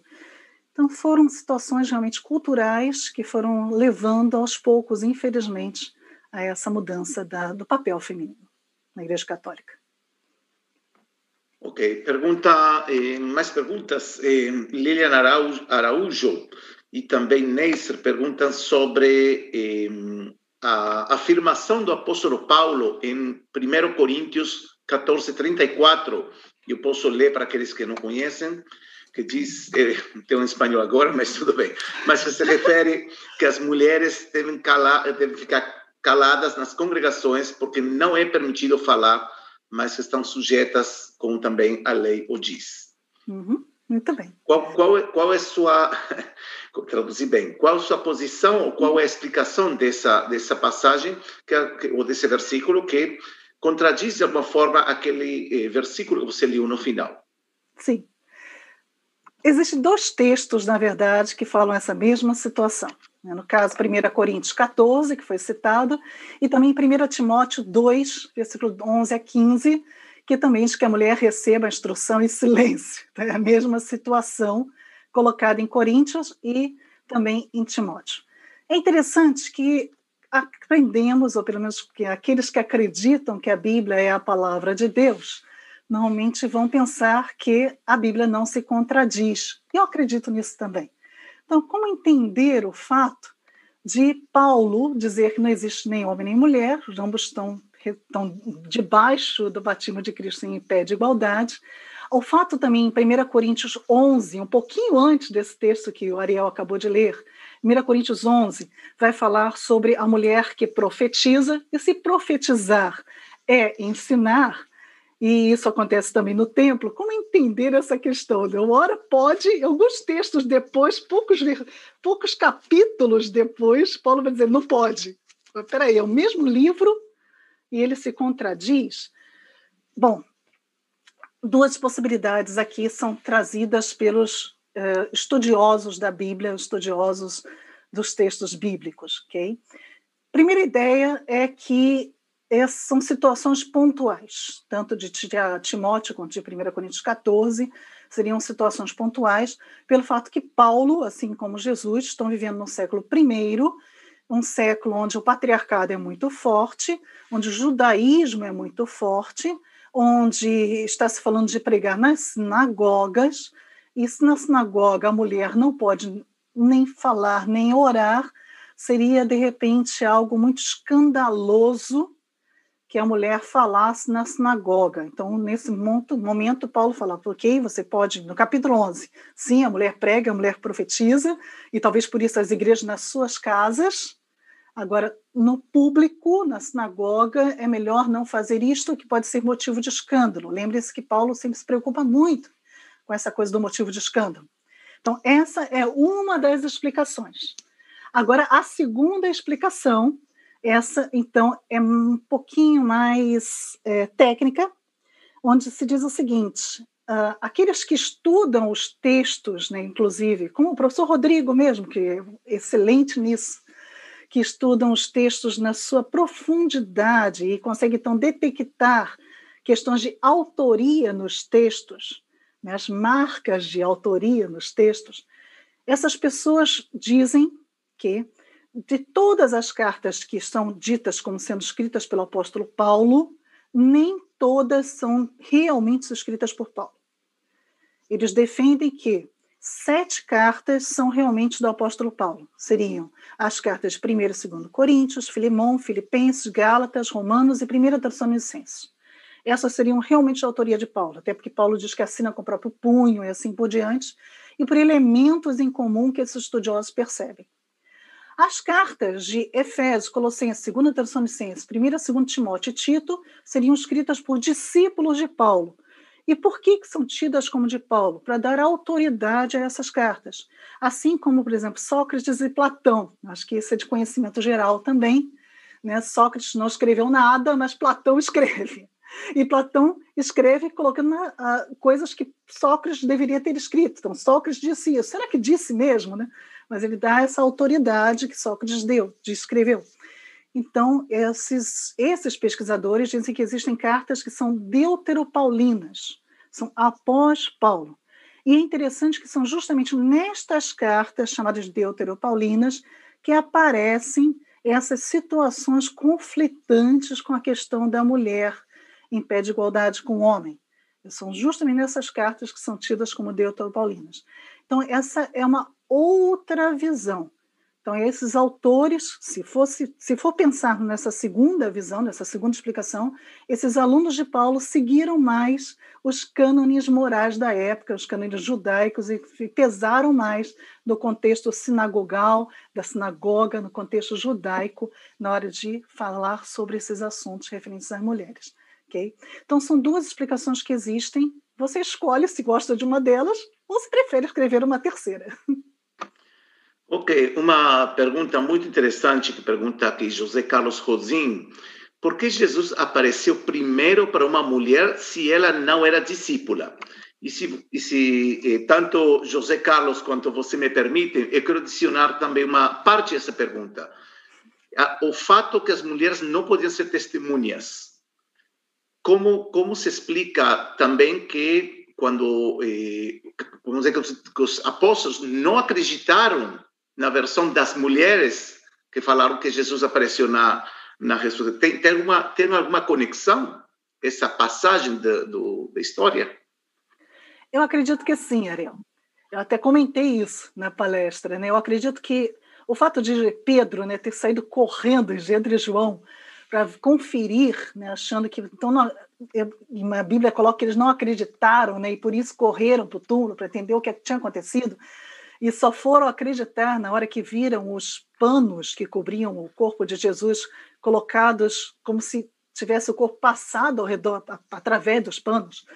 Os discípulos não teriam acreditado em Maria Madalena e nas outras Marias, justamente porque mulheres não eram críveis né, no seu testemunho, não eram possíveis de serem ter fé no testemunho de uma mulher. Mas Jesus quebra esse preconceito também. Né? Isso que é impressionante na, na liderança de Jesus.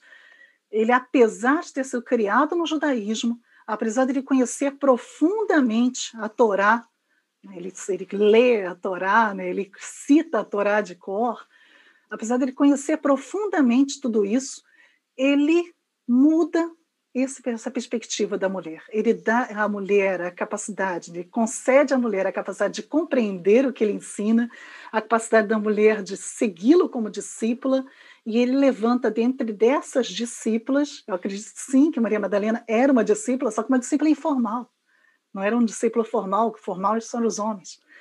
Ele levanta dentre dessas discípulas uma em especial, Maria Madalena, para ser a principal testemunha da sua ressurreição. E é por isso que o Papa atual, né, o Papa Francisco, a escala também né, reforça essa ideia de Maria Madalena como uma apóstola dos apóstolos, porque ela que deu testemunho para aqueles que iam testemunhar depois. Os apóstolos, conhecidos como apóstolos, testemunharam a partir do testemunho de uma mulher. Por isso que ela é a apóstola dos apóstolos. Eu, eu, eu, eu, só para ajustar um pouquinho a pergunta, eu me referia mais se Jesus quebra justamente isso, porque os discípulos não conseguiram implementar essa essa crença de que a mulher pode ser também eh, testemunha. É verdade. Jesus tem essa ideia de quebrar, mas engraçado, né? Uh, vocês podem até achar que eu estou falando isso porque eu sou mulher, e talvez realmente seja a minha compreensão por ser mulher, mas as mulheres aparentemente tinham uma sensibilidade muito maior à mensagem de Jesus. Parece que as mulheres entenderam muito mais da mensagem, a ponto que quando aquela mulher anônima vai e unge Jesus, e Jesus fala: oh, ela entendeu que eu vou morrer. Ela entendeu e ela está me, me ungindo antes mesmo da minha morte. E as mulheres que tiveram essa coragem, essa ousadia de segui-lo até a cruz, né? aquela coisa, e, e elas que foram no, na hora da ressurreição lá para vê-lo, e, e, aceitaram a ressurreição, né? entenderam a mensagem da ressurreição. Parece que as mulheres tinham uma sensibilidade, e os discípulos parece que eram um pouco mais broncos, um pouco mais complicados para entender. Parece que às vezes Jesus tinha que repetir muitos ensinamentos para para eles entenderem. Eu vejo Pedro, por exemplo, quando Jesus tem que repetir para Pedro quatro vezes: Pedro, tu me amas? Você tem certeza? Você me ama mesmo? Maria Madalena ele não precisou fazer isso. Maria Madalena imediatamente já disse que Jesus era sim o Senhor. Ela não precisou ficar tendo toda essa discussão como Pedro teve que ter com Jesus. Então, ao mesmo tempo, a gente vê que os discípulos eles vivem desse, desse mundo do século I e eles têm muita dificuldade de entender essa liderança feminina. Um texto muito interessante é o de João, na, Maria, na Mulher Samaritana, quando Jesus ele conversa com a mulher samaritana, né, ele faz dela uma missionária, como vimos hoje aqui, e dá a ela um ensino fantástico, que é o da água da vida. É uma coisa incrível, difícil de entender, né, mas ela entendeu. E é interessante que Jesus está ali conversando com aquela mulher sozinho e os discípulos chegam, os homens chegam. E os homens começam a criticar entre si, parece que começam a murmurar entre si, de falar assim: o que, é que Jesus está conversando com uma mulher, ainda por cima samaritana?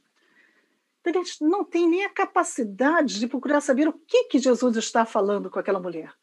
Se eles tivessem se aproximado e ouvido a mensagem de Jesus, talvez muita coisa também teria sido diferente. Mas em vez de tentar aprender junto com a mulher samaritana, eles estavam muito mais preocupados em criticar a Jesus e criticar o fato de ele estar falando com uma mulher. Então, da mesma forma, Ariel, concordo com você, os discípulos estavam muito presos nesse judaísmo, enraizados nesse judaísmo. Então, para eles, a mulher estava, sim, numa menor qualidade, numa menor posição. Era inferiorizada em relação aos outros. A gente percebe muito isso nos discípulos, infelizmente. Ok, Lidse.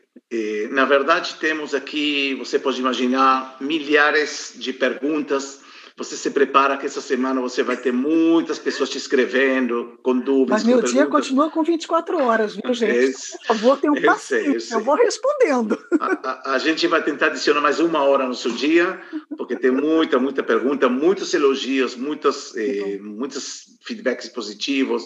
Mas agora eu quero, antes de. Eh, de me despedir de você, Elise, eu quero que você fique mais um pouquinho, porque eu vou chamar ah. você já já daqui a pouco, porque eu vou querer que você conte uma coisa em particular. Então, agora sim vou apresentar a surpresa, Lindsay, com, seu, com sua permissão. Uhum. E, mas antes, vou fazer uma, uma, um pequeno resumo, um breve resumo. Gente, essa semana que tivemos eh, esse grande evento, ciclo de conferências sobre liderança bíblica, eu vou resumir isso em números. Vamos começar de menor a maior. Tivemos duas línguas, ou seja, dois idiomas, espanhol e português. Tivemos palestrantes de quatro países, de Israel, Portugal, Liz está aí em Portugal, França e México. Tivemos seis palestras.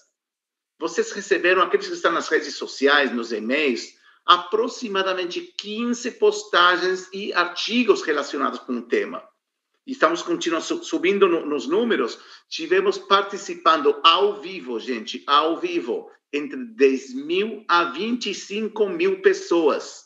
É um número extraordinário para aulas ao vivo e tivemos mais de 125 mil inscritos nesse ciclo de conferências e agora a Liz iniciou essa, essa eh, sua fala agora dizendo que já no vídeo dela tem mais de 200 mil visualizações. E qual é, já continuamos com, com números, e qual o principal objetivo? Um objetivo, aprender. Hum? Vocês sabem, não temos aqui nem orientação religiosa, nem partido político, nem ideologia, nem feminismo, nem machismo. É simplesmente aprender que cada um de vocês possa adotar o conhecimento adquirido aqui para sua fé ou não. Hum? Tem pessoas que não têm fé, pessoas que têm mais fé. A fé aqui é uma questão individual e pessoal. Mas isso é um resumo em números. E agora sim, quero passar para a parte da surpresa.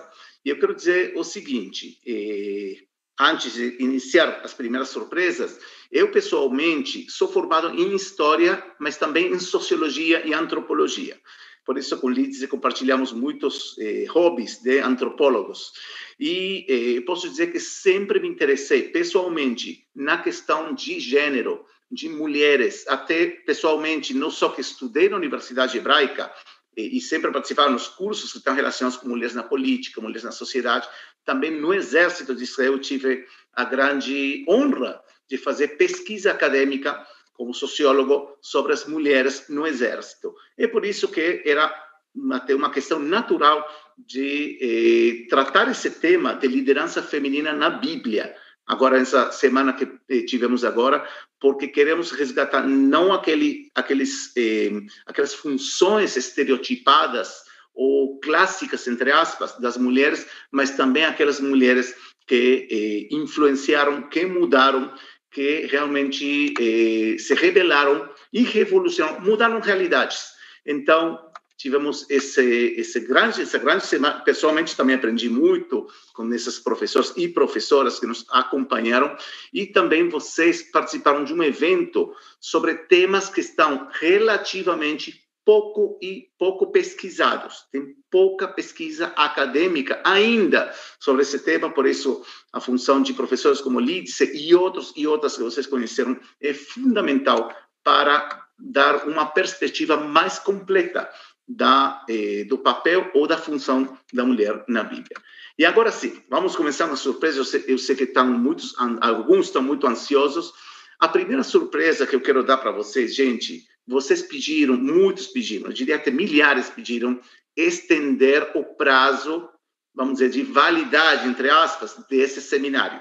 Ou seja, em vez de que termine hoje, nós vamos estender uns dias a mais, hum, vamos estar avisando exatamente quando, mas pelo menos uma semana vocês vão ter acesso a todas as gravações desse, eh, desse seminário, desse ciclo de conferências. Então, vocês podem voltar a assistir, rever as vezes que vocês queiram nesse período de tempo. Mas não é só isso, também vamos ter a. Eh, e eu estava lendo agora os comentários e também muitos pediram, nós vamos enviar por e-mail, por Facebook, por WhatsApp, vamos mandar material. Nossa apresentações, apresentações, os PowerPoints, são propriedade intelectual de cada professor ou professora, mas sim vão fazer resumo dos artigos que nós mandamos nas redes sociais e mais material extra. Sim, incluindo aquele vídeo das mulheres que muitos pediram,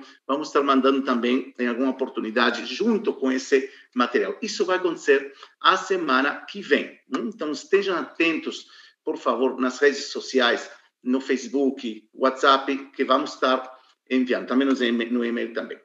E também muitos pediram aquele livro que o professor Rodrigo de Souza apresentou. Eu sei que muitos querem comprar, mas eh, vocês não vão poder comprar. Sabem por quê? Porque isso já está livre na, internet, na, eh, na rede, na internet, e nós vamos enviar também o link. Está em espanhol, não achamos em português, mas acredito que vai ser também de muita ajuda para vocês.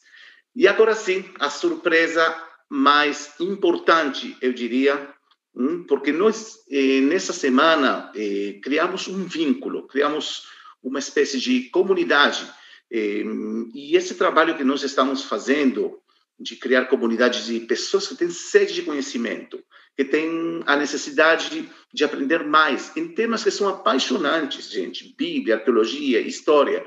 E, e para continuar com essa com essa comunidade, com esse vínculo, Muitas pessoas estão perguntando e como continuamos a partir de agora.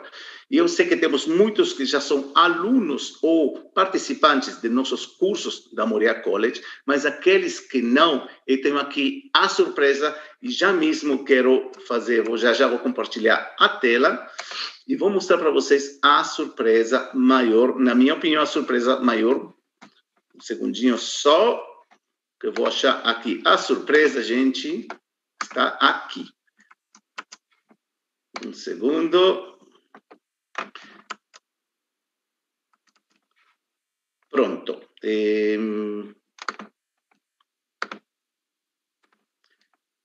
Pronto, estamos aqui. Vocês estão vendo aí essa eh, página. Nós vamos, a partir de agora, oferecer para vocês três cursos sobre mulheres na Bíblia uma trilogia Mulheres na Bíblia, gente, totalmente em português, desde uma orientação acadêmica, hum, como vocês já conheceram. Na verdade, vocês fizeram uma degustação de diferentes professores e professoras que são parte da nossa equipe acadêmica e que também tem sempre uma abordagem acadêmica. Alguns terão uma orientação X, outros Y, mas sempre tratando ou tentando transmitir uma visão sempre acadêmica.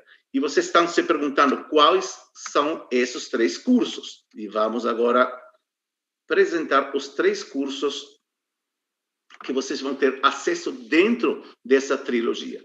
O primeiro curso, e por isso eu queria que Lidse já já, daqui uns segundos, entre novamente para apresentar esses cursos. O primeiro curso é Mulheres na Bíblia, que será ministrada pela doutora Lidse Meyer, com certificado da Universidade Lusófona. Gente, Lidse, eu vou te agradecer que você apresenta a Universidade Lusófona, a importância dessa universidade, mas é muito reconhecida em Portugal. Eu vi alguns comentários de pessoas que estudaram ali, então vocês podem ser boas testemunhas. O segundo curso que nós estamos oferecendo é um curso com a doutora Marcela Zapata onde ela vai falar sobre se existe evidência arqueológica de Maria Madalena, uma reflexão pela história, a literatura e a arte. Isso vai ser com certificado da Universidade Anáhuac do México. Gente, Universidade Anáhuac, vocês podem colocar no Google, uma das universidades mais importantes do México. E ela é diretora de escavação em um sítio arqueológico de Magdala. E vocês eh, que participaram no, no, na palestra da doutora Marcela Zapata, ela sempre falou que vai ter um curso. Esse curso está começando de aqui a 10 dias. Hum? Então, preste atenção que daqui a 10 dias já estará iniciando esse curso, que vocês receberão certificado, já falamos, da Universidade Lusófona, e esse segundo curso com a Universidade Anáhuac. E haverá um terceiro curso, novamente com a doutora Lidse Meyer, que se chama Mulheres na Bíblia, o Novo Testamento. E, novamente, com a Universidade Lusófona eh, entregando certificado. E agora, se Lídice, se você está aí, estou vendo que sim, se você pudesse explicar brevemente em que um pouquinho sobre esses dois cursos que você está, um já já está gravado, já está já foi ministrado, e o próximo também. Mas se você pudesse fazer um resumo de ambos os cursos, eu vou te agradecer. Perfeito, eu faço, senhorinho. Sim. Na verdade, o que tratamos em cada um desses cursos, como vocês podem perceber aqui, é o Antigo Testamento e o Novo Testamento. No primeiro curso, Mulheres na Bíblia Hebraica, Mulheres, Mulheres na Bíblia, tratando principalmente a Bíblia Hebraica, Ariel vai subir ali, é esse aqui. Vocês estão observando que foi tratado no dentro de um aspecto histórico. Então, começamos primeiro entendendo a questão do feminino, para entender isso depois, como é que a Bíblia foi construída. Então, como é que o feminino era visto nas sociedades paralelas à Bíblia. Então, Israel ele não é um povo que isolado, não é uma ilha, ele convive com diversos outros povos. Então, para entender o tratamento da mulher pelo povo de Israel, é necessário entender também como essa mulher era tratada nos seus povos vizinhos. Então, começamos falando sobre isso, relação de gênero nas sociedades primordiais, para aí então entrarmos no judaísmo bíblico, no judaísmo do Antigo Testamento. falamos sobre Eva, na criação da mulher, e Lilith, um assunto que na primeira palestra houve algumas perguntas a respeito disso também. Então, quem tem interesse em saber de Lilith, é aí que a gente vai tratar um pouco mais sobre ela. É uma personagem que na Bíblia aparece apenas um texto em Isaías, mas que dentro do judaísmo tem uma função muito importante. Então, quem quiser entender quem é Lilith e qual é a relação dela com Eva e Adão, vai ser tratado nesse curso. Depois vamos tratar sobre as matriarcas, que são, também vimos rapidamente na primeira palestra de, de abertura da Semana de Liderança Feminina na Bíblia. Nós vimos a importância de cada uma das matriarcas. Agora, então, neste curso, é, eu abordo cada matriarca, então, de uma forma muito mais profunda, e quem fizer o curso vai poder entender melhor sobre Sara, entender melhor sobre Rebeca, Raquel, Lia e até mesmo de Bila e Zelva. E entender também de Agar, que uma das coisas que me perguntaram também no primeiro curso, não, não na hora, não aqui online, mas depois numa pergunta que chegou para mim, por que não foi falado em Agar? Agar como matriarca. Agar é matriarca? Ela é matriarca, sim. Okay? Então, ela entra sim nesse curso, dentro das matriarcas. Vale a pena fazer também para conhecer um pouquinho mais da história de Agar e como Deus esteve presente na vida de todas essas mulheres. Depois vimos um pouquinho das mulheres no período de juízes, onde, claro, entra Jael, entra Débora, que vocês viram bastante essa semana sobre elas. Fala também de Raabe, Raabe aparece também nessa, nessa quarta aula, que seria todo o período da entrada na ou melhor, da saída do Egito, a gente vai entrar, conversar aí, até o momento, então, já de dentro da, de Canaã, como é que essas mulheres todas atuaram nesse período. Só que aí, como eu já falei, das matriarcas, a diferença desse curso é que, em vez de tratarmos de uma forma muito rápida, como fizemos aqui, numa palestra apenas, eu abordo cada mulher. Então, um pouquinho de cada mulher, explicando cada comportamento de cada mulher nas suas histórias. Depois, o período dos reis, já falo de algumas rainhas, não são todas, também são muitas, mas essas rainhas de quais são abordadas são rainhas muito interessantes. Por exemplo, vou explicar para você sobre Jezabel, uma rainha que normalmente é muito mal vista, e vamos pensar, será que ela realmente era tão má assim? Nesse, nesse, nesse curso a gente vai discutir um pouquinho sobre se Jezabel era assim ou se ela foi escrita, descrita dessa forma. Vamos falar de Esther, vamos falar de Betsabá, a questão toda que, dessa curiosidade que as pessoas têm de Betsabá e Davi. Então, muita coisa gostosa também nessa quinta aula sobre o período dos reis. Vai haver futuramente um curso só das rainhas, que são muitas, como a gente conseguiu ver na primeira aula, na primeira palestra desta semana. Então, isso é uma coisa futura também. E, finalmente, a gente chega à construção dessa mulher no Antigo Israel, né? como é que isso tudo vai se alterando, e que é a nossa última aula, da qual eu dei uma palhinha no início da semana e agora também uma palhinha no início dessa nossa palestra de hoje. E aí, temos um novo curso, que é o curso das mulheres no Novo Testamento. Então, da mesma maneira que quem já fez o curso das mulheres na, na Bíblia hebraica e viu que eu abordei cada personagem com detalhes, explicando cada texto bíblico onde elas aparecem, isso vai acontecer também nesse ter, terceiro curso da nossa trilogia Mulheres na Bíblia do Novo Testamento. Por quê? Porque hoje eu falei de todas muito amplamente. Então, as discípulas, tá, aquele monte de nomes de discípulas. Agora não. Nesse curso vamos estudar Maria, como é que Maria era. Vamos estudar Madalena, vamos estudar Isabel, vamos estudar cada uma daquelas mulheres que tem nome e estudar, inclusive, as mulheres anônimas. Eu sei que tem muita gente que tem curiosidade sobre as mulheres anônimas, elas estão aí também. Então, vamos começar a falar sobre, primeiro, situar historicamente, geograficamente, sociologicamente, esse mundo do Novo Testamento quem era a mulher, como é que ela era na família, o que ela, quais eram os papéis dessa mulher, para entender então essas mulheres. Vamos conversar sobre as mulheres na genealogia de Jesus. Eu lembro que durante a palestra também da Ethel, que falou de Raabe, muitas pessoas perguntaram sobre isso, sobre a genealogia de Jesus. Afinal de contas, Raabe casou com Josué ou casou com Salmão? Isso é uma das grandes dúvidas que surgiram. Vamos voltar a esse assunto, só que agora com mais calma mais devagar, para a gente poder tirar essa dúvida. Afinal de contas, com quem Raabe casou? Vamos falar disso aí na segunda aula, junto com as outras mulheres. Vamos falar de Tamar, vamos falar de todas essas mulheres de Betsabá que aparecem na genealogia de Jesus e por que elas são tão importantes a ponto de aparecerem na genealogia do Messias. Na terceira aula, principalmente duas grandes discípulas, Maria e Isabel. Né? A importância de Maria, como é que a história de Maria aparece na Bíblia e como é que ela vai sendo também reconstruída nas literaturas posteriores também até os dias de hoje. E Isabel também. Na quarta aula, aí as mulheres da vida de Jesus. Então, aqui, todas essas anônimas e nomeadas, tirando Maria e Isabel. Todas as outras aparecem aqui. Mulheres anônimas, na quinta aula. E, finalmente, na sexta aula, as mulheres da Igreja Cristã Primitiva vão poder estudar um pouquinho mais sobre Priscila, um pouquinho mais sobre Cloé, sobre mulher de Cefa, sobre a mulher de Filemon, todas essas grandes mulheres da Igreja Primitiva, das quais falamos hoje, ok? Também, mas falamos muito rapidamente. Nessa aula, a gente vai poder explicar um pouquinho mais de cada uma delas, o que, que nós temos na Bíblia e o que, que os textos paralelos também nos contam sobre essas mulheres. Então, eu espero vocês nos dois cursos. Eu acho que vai valer muito a pena e vai ser muito gostoso estar com vocês e poder responder mais de pertinho as dúvidas e as perguntas de cada um de vocês. Ok, Lídice, muito, muito, muito obrigado. Eu só posso dizer, por a experiência que já tivemos nesse primeiro curso, que já foi eh, ministrado ao vivo, que a doutora Lídice Meyer responde cada pergunta, entra na plataforma dos comentários, do chat, também nas aulas ao vivo, então vale, vale muito a pena.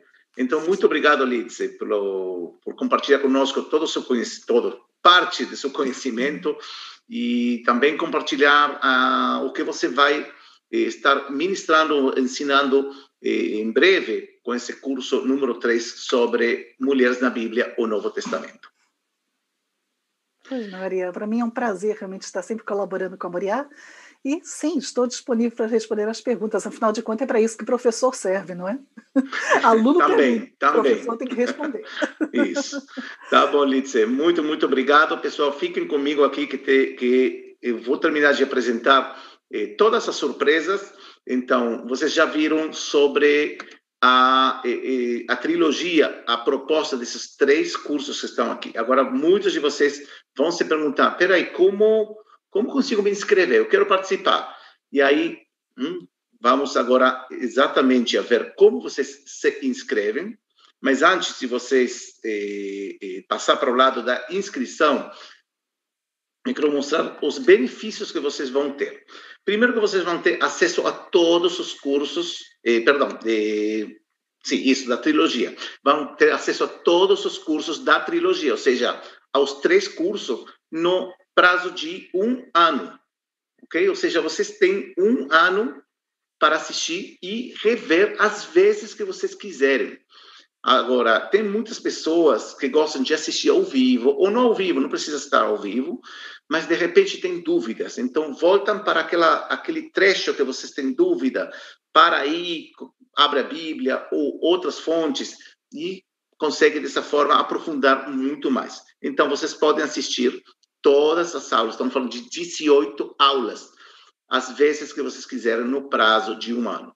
Vocês vão receber artigos e materiais complementares, hum, ou seja, bibliografia do curso. Vocês vão ter acesso a um grupo exclusivo de membros no Facebook. Não é o, o grupo que vocês estão agora. É outro grupo exclusivo só da trilogia. E no caso, no caso que eh, que vocês eh, queiram assina, eh, ser assinantes da plataforma de Moria College, vocês vão ter também acesso a todos os cursos, ok? Todos os cursos, e já vou apresentar, porque muitas pessoas ficam perguntando o que significa Moria College, quais são os cursos, mas eu já vou apresentar tudo isso aqui.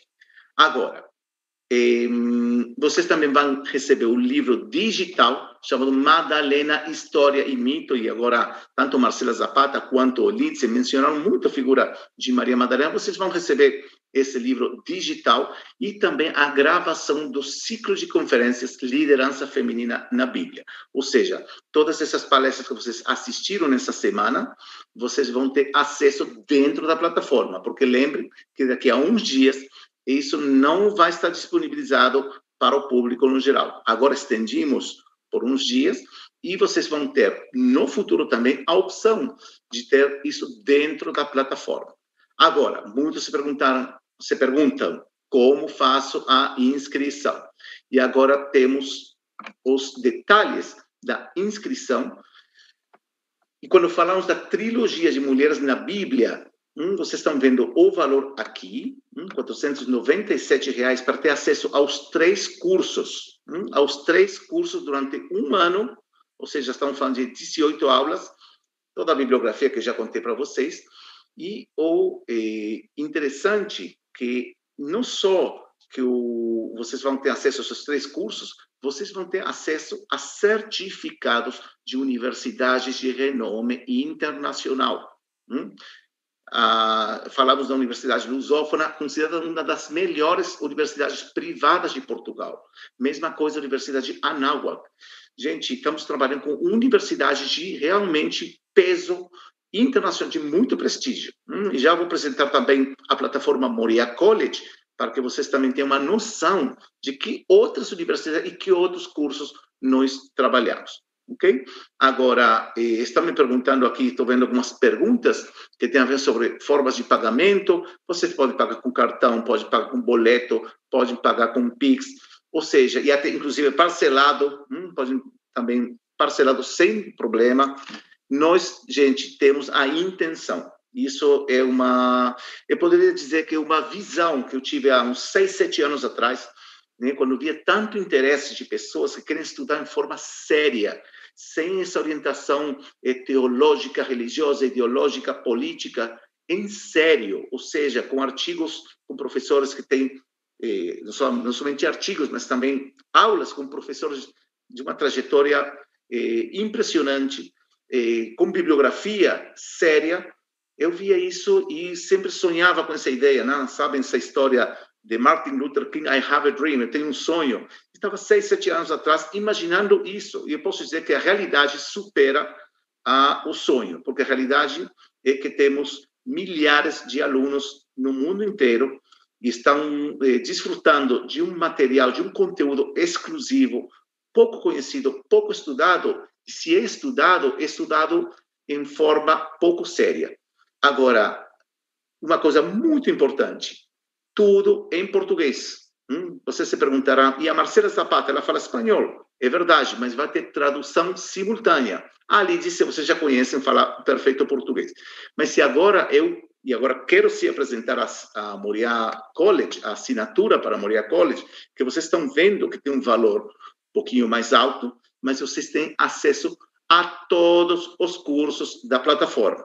Todos, absolutamente todos. E agora vou apresentar de que cursos nós estamos falando exatamente. Agora vemos, estamos dentro da plataforma, sejam bem-vindos à plataforma. Hum, vocês têm aqui a trilogia que vocês já conheceram, mas vejam também que outros cursos temos aqui. Temos um curso sobre o Jesus histórico com o professor Antônio Pinheiro, certificado pela Universidade Complutense de Madrid. Vocês lembram que o professor Rodrigo Franklin de Souza falou sobre o curso que ele está ministrando sobre a formação do cânon bíblico? Está aqui. E preste atenção, porque esse curso é com certificado da Universidade Mackenzie, hum, que eu sei que brasileiros com certeza conhecem, hum, e, e temos mais cursos, não só em cursos em temas bíblicos, mas também modernidade, como, por exemplo, o conflito palestino-israelense, ou também um, algo tema atualidade do Oriente Médio. Temos um curso sobre a saída do Egito, gente. Muito, muito bom com o Dr. Daniel Weinstein. Temos um curso sobre os manuscritos, tem vários cursos dos manuscritos do Mar Morto, com o curador dos manuscritos do Mar Morto, ou seja, aquela pessoa que é responsável de manter, de cuidar, de conservar esse tesouro da humanidade, que são os manuscritos do Mar Morto, a versão mais antiga da Bíblia entre outros documentos que foram achados. E preste atenção que esse curso é com certificado da Universidade Hebraica de Jerusalém, entre as 100 universidades mais importantes do mundo. Ou seja, estamos falando de uma universidade que está no nível das grandes, grandes universidades do mundo, com nove prêmios Nobel, com número 100, 90 mais ou menos, entre as 100 primeiras do mundo, e com Einstein e Freud entre os fundadores. E desse, dessa universidade temos dois cursos, e vamos ter no futuro dois cursos mais para vocês eh, estudarem, tanto com o Dr. Reutemann como quanto com o, eh, o Dr. Daniel Weinstein. Nós temos hebraico bíblico, gente. Eu sei que tem muitos de vocês que estão estudando hebraico bíblico em diferentes institutos e está tudo bem. Hum? Entendo que eh, eh, tem muita necessidade de hebraico bíblico. Nós temos hebraico bíblico. Uma professora brasileira, carioca, que ela, logicamente, fala hebraico, mas ela é formada em hebraico pela Universidade Hebraica, ou seja, ela é especialista. Já temos o nível 2 e o nível 3 já, está, já será publicado em breve. Então, vocês podem ver diferentes temáticas aqui do que vai acontecer também no futuro. E agora, eu gostaria, eh, antes de continuar e responder a mais perguntas, e vou fazer um stop share, eu gostaria de convidar agora a eh, alunos, né, alunos de nossa plataforma da Moriá College, que contem um pouco. Na verdade, é a primeira vez que a gente faz isso, de colocar aí ao vivo ao vivo eh, pessoas que são alunos ou alunas da Moriá College, para que conte um pouco da experiência. E gostaria de convidar agora, que já estou vendo, está aqui a Natália. Natália, oi Natália. Olá, tudo bem? Tudo bem. A, a, gente se conhece só de assim nas redes, né? É verdade. E agora nos conhecemos pessoalmente. Muito prazer. um prazer, Natália. Então, eh, temos aqui muitas muitas pessoas interessadas. Eu gosto muito também dos seus comentários. E eu queria te perguntar, por que você decidiu ser membro da Moriá College? Olha, Ariel, vou ser bem sincera com você. Eu tenho certeza que muita gente que está assistindo também sente isso. Que às vezes nessa nossa jornada de estudos, nós nos sentimos como meio que cavaleiros solitários, que a gente não consegue encontrar fontes confiáveis, pessoas de confiança mesmo, professores bons que possam nos ensinar e dar todo esse respaldo de estudos. E quando eu encontrei a Moriá College, falei, é isso que eu preciso, é esse lugar onde eu vou ter todo o embasamento histórico, arqueológico de todas essas áreas que me dão confiança para eu poder ensinar outras pessoas também. Que legal, muito bom. E, e o que você mais destaca assim, sobre nossa instituição? Eu gosto muito do comprometimento dos profissionais, dos professores. Por exemplo, eu sou aluna da professora Lidice Meyer. Na plataforma, se eu tenho alguma dúvida, eu escrevo, ela me responde em poucos dias, super sucinta, com fontes confiáveis e completamente com muito carinho também. Que legal. E se a gente perguntasse por que deveria ser membro da Moriá College, o que você diria? Eu diria o que, que você está esperando? Se torne membro agora. Eu gosto de pensar a Moria College como uma analogia da seguinte maneira. Às vezes eu gosto de imaginar que eu sou Indiana Jones, me aventurando em alguma tumba, descobrindo achados arqueológicos, e de repente eu vejo assim uma porta secreta que eu não tinha visto lá. E quando eu abro essa porta, é uma sala cheia de tesouros, como a tumba de Tutankhamon. Então eu sinto que a Moria College é essa porta que me abriu para uma sala repleta de tesouros com informações riquíssimas. Que bom, Natália. Olha, eu, só vou dizer, eu não esperava esse tipo de resposta, mas muito, muito bom. Adorei, adorei esse Indiana Obrigada. Jones. Você, você tá onde, Nath? Tá eu moro agora? em São Caetano do Sul, em São Paulo. Ah, que legal, que legal. Você já conhece Israel? Nunca tive a oportunidade, ah. nem sair do Brasil ainda. Com essa pandemia agora tá difícil, mas eu pretendo em breve ir aí estudar com vocês. tá bom. Estamos esperando abrir as fronteiras né? E aí você tá, será muito bem-vinda. Muito obrigada. Tá bom, Nath, muito, muito obrigado por ter compartilhado com todos nós essa, essa experiência sua. Hum? Eu agradeço muito, muito obrigada. fico feliz. Né? Toda rabá, shalom. Toda, toda, toda. Obrigado.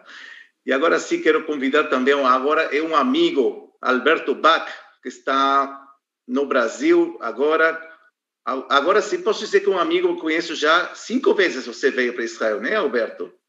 Verdade, Ariel já estive por aí com vocês por cinco vezes. Cinco e vezes, só, né? Só não foi mais porque o Covid não está deixando. Realmente um prazer te ver, Alberto. Né? Da mesma é, forma.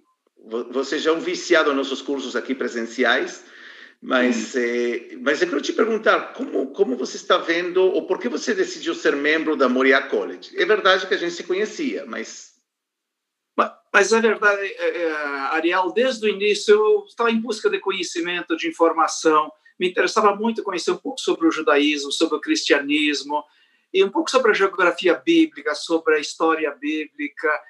E desde os primeiros contatos, vocês montaram uma estrutura, vocês ofereceram condições que não se encontram em nenhum outro lugar.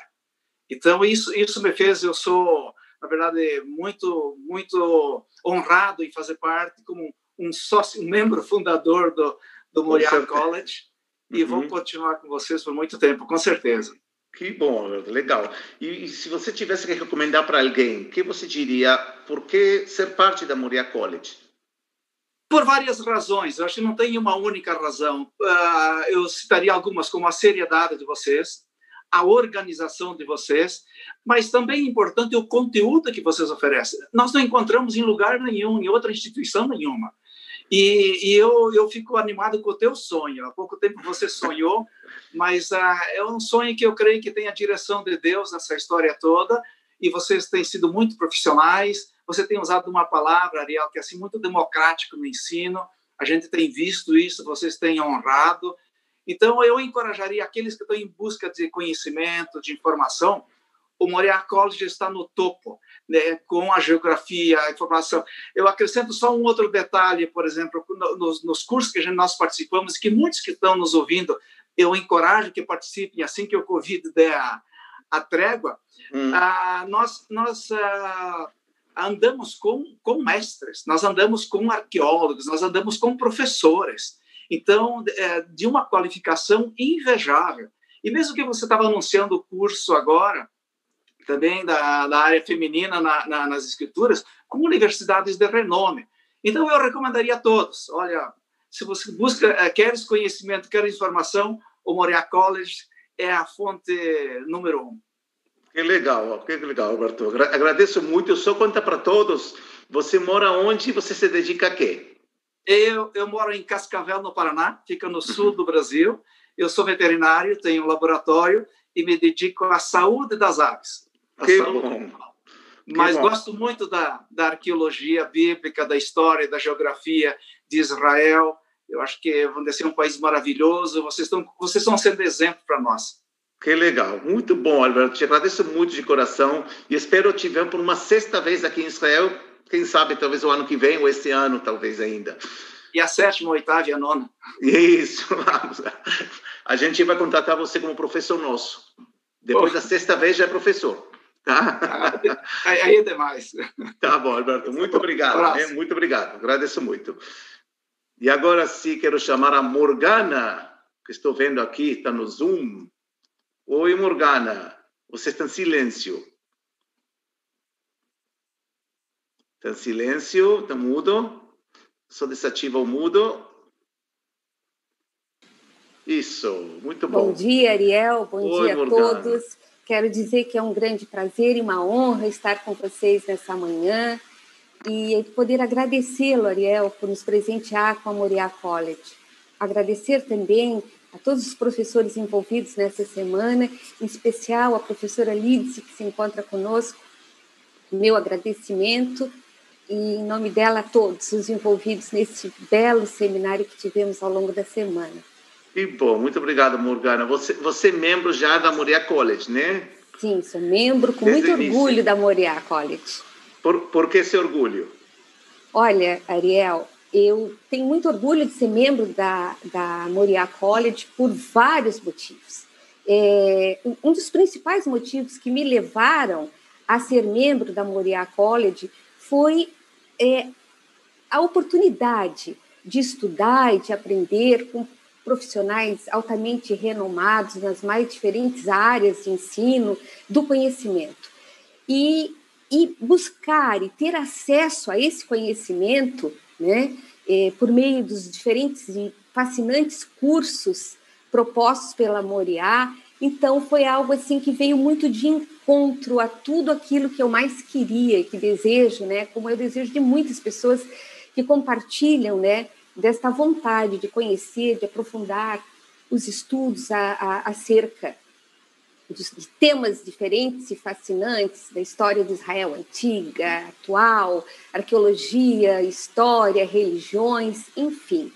E principalmente também por fazer parte da construção deste lindo sonho que é a Moriah College, né? que, como nosso colega bem colocou, deve ter estado já desde o princípio no coração de Deus. Hum, é assim mesmo, né? Assim você coloca, tem uma, uma pulguinha, né? Há uns anos atrás entrou e de repente estamos aqui com, com na verdade, com uma comunidade de pessoas é como, como você, como Alberto, como Nati, que estão com sede de saber, de aprender, mas também tipo a gente não faria nada sem essa comunidade de pessoas que estão nos eh, incentivando, nos eh, pedindo coisas às vezes. Ah, nós gostaríamos sobre, sei lá, textos apócrifos, uhum. que já uhum. estamos desenvolvendo um, um curso sobre isso. Então, de repente, vocês também são nosso nosso motor para poder criar e gerar mais, mais temas e mais assuntos. A gente agradece muito por isso, por essa contribuição pequena que a gente pode dar, Ariel. Com certeza, Morgana. Eu quero te agradecer muito. O que você diria, assim, uma, uma recomendação para pessoas que estão na dúvida, se inscrever, não se inscrever? O que você diria? Olha, que não fique em momento nenhum em dúvida, né? Que a Moriá College é um grande prazer, é, é um grande presente dado para todos nós que buscamos, que temos sede desse conhecimento, né? Que ser membro da Moriá College é ser membro de uma plataforma inovadora, é, única e revolucionária, né? Que ela possibilita um processo de ensino-aprendizagem de forma muito interativa, né? E que somente com ela, né, é, é que nós possamos ter todo esse embasamento, todo esse conjunto né, de situações que faz com que o nosso crescimento, a nossa edificação, como profissionais e como pessoas, principalmente, vendo a simplicidade desses professores, um grande poder de conhecimento, mas ao mesmo tempo com tanta simplicidade, né, em sua didática, no seu compartilhamento dessas dessas informações. Então isso é muito importante para o nosso crescimento como pessoa e também nas nossas diferentes áreas profissionais. Eu só tenho a agradecer a Moria College e espero poder fazer parte dessa plataforma que para nós já está se tornando assim algo que vai muito além do que uma simples plataforma, né? Mas Com algo certeza. que tem nos unificado, nos tornando cada vez mais unidos, né? Com certeza. Com certeza. um objetivo comum. Isso mesmo. Ok, Morgana, muito, muito obrigado. Prazer Obrigada te ver. também, Ariel. Tá, e a gente está em contato hum, no futuro próximo. Sempre. Muito Obrigado. obrigada. Muito obrigado, Morgana. Ok, pessoal, vocês, eh, muitos estão recebendo muitas perguntas para eu mostrar de novo a plataforma e os eh, valores também de, para inscrição. Eu só vou mostrar agora a plataforma novamente. Vocês estão vendo aqui essa plataforma que Morgana mencionou, hum, o que Alberto também mencionou, Nath também, como que funciona? Vocês entram, por exemplo, vocês já conhecem o professor Rodrigo de Souza, vocês entram dentro do curso, tem todo... Pessoal, olha, estou assombrado. É, por acaso que entrei, está tudo nota 5. Tô, tudo nota 5, menos um aqui, que já vamos falar com ele. Como pode ser que tem 4.9, mas tudo bem. É, temos, temos aqui, então, os diferentes programas de estudo, CV, bibliografia, e de repente você entra na aula, hum, tem a aula, vocês podem ver aqui vou colocar. Homero, Dante, é, Shakespeare, é, enfim, é, Molière. Ok, então temos, por exemplo, ok, temos aqui então o curso, as aulas, diferentes aulas que vocês podem ver, estão gravadas, e também área de comentários, perguntas, hum, que vocês podem ver aqui. E assim, mesma coisa com todos os cursos. Nós voltamos para trás e vemos também mais, eh, mais cursos de diferentes eh, professores, diferentes temas, ok? Temos, eh, nesse momento está sendo ministrado esse curso, uma aproximação a Jesus histórico, com um renomado historiador chamado professor Antônio Pinheiro, e atualmente também estamos com o curso do eh, professor Rodrigo de Souza, e em breve estaremos iniciando já, eh, que aqui vimos aqui, esse curso começa em 10 dias. E agora sim, vou passar novamente para a página de inscrição, e agora que vocês entenderam o que significa Moriá College, eu quero repetir novamente. Se vocês fazem assinatura, de uma assinatura anual de Moriá College, vocês têm acesso a todos os cursos da plataforma, sim, incluindo a trilogia, ou seja, vocês incluem isso aqui e tem todos os cursos da plataforma que acabei de mostrar para vocês. Agora, um dos cursos de trilogia já está disponível, que já mostrei para vocês, e em breve estará começando o segundo. Agora, estão perguntando aqui sobre eh, eh, inscrição, pagamento. De novo, insisto, o curso é anual. Vocês pagam aqui, se inscrevem por uma vez e tem acesso um ano, gente, um ano a tudo isso aqui hum, que mostrei para vocês. E temos meu compromisso pessoal, e vocês podem me gravar, meu compromisso pessoal de que pelo menos um curso por mês. Esses são os cursos futuros, gente. Olha, em breve estamos com o Rodrigo Silva, ok? Introdução à Arqueologia Bíblica. Curso com o Dr. Rodrigo Silva, com certificado da UNASP. Ou seja, preste atenção ao nível dos professores. Eu agora apresento o Rodrigo Silva, que vocês conhecem. Vamos ter também documentários hum, com o arqueólogo Eli Shukron, com o historiador eh, Yehuda Kaplan aqui. Ou seja, estamos falando de uma proposta educativa muito, muito completa. Voltando ao assunto, vocês têm essa assinatura anual para ter acesso a todos os cursos, incluindo Trilogia Mulheres na Bíblia. Agora vocês dizem, olha, não me interessa o resto, não me interessa arqueologia, não me interessa Oriente Médio, hebraico bíblico, etc. Eu quero só a trilogia, então não tem problema, vocês podem se inscrever na, eh, na trilogia e ter acesso durante um ano a somente esses três cursos. Vocês, logicamente, vão ter interação com as professoras na trilogia, com os professores aqui durante as aulas ao vivo, os cursos ao vivo, você vai ter também interação e acesso a todos os eh, a todos os cursos. Agora estou vendo algumas eh, perguntas. Me pergunta se eu estou, por exemplo, em Portugal agora. Como pago? Como faço para pagar em reais? Automaticamente o sistema para converter o valor em euros, nesse caso. Pode ser que você está na Alemanha, pode ser que está agora na Austrália, sempre vai traduzir a seu, eh, sua moeda local. Ok? Eh, estou vendo aqui mais perguntas que estão chegando. Carga horária de cada curso. Os cursos têm uma duração de. Eh, são seis aulas, na trilogia, né? Na trilogia são seis aulas por cada curso no caso da eh, trilogia, estamos falando de umas 12 horas por curso, 12 horas acadêmicas por curso, e temos cursos aqui na plataforma de Moriá College, que tem oito aulas, alguns vão ter 12 aulas, dependendo, dependendo o curso. A maioria tem entre seis e oito aulas, dependendo o tema. E aí, hum, vocês vão ter no certificado também a carga horária desse curso, como assim também a assinatura oficial de cada universidade, no caso que temos eh, cursos em parceria com universidades. Não todos os cursos estão em parceria, mas eu diria que a maioria sim. Ok? Agora sim, eu vou eh, responder a mais perguntas, caso eh, tiver. Hum? Eu posso só dizer, eh, só para eh, resumir as testemunhas, que vocês, os depoimentos que vocês ouviram, que realmente a gente está criando uma comunidade. Eu estava falando ontem com uma pessoa da Argentina, que ele disse que ele criou amizades novas através desses cursos. Tem grupos, tem, tem debates. Gente, eu vou dizer uma coisa muito, muito importante. Em nossos cursos não tem briga, ninguém briga um com o outro. Né? Você sabe negócio de discussão, né? tem debate, tem diferentes opiniões, diferentes ideias, diferentes visões.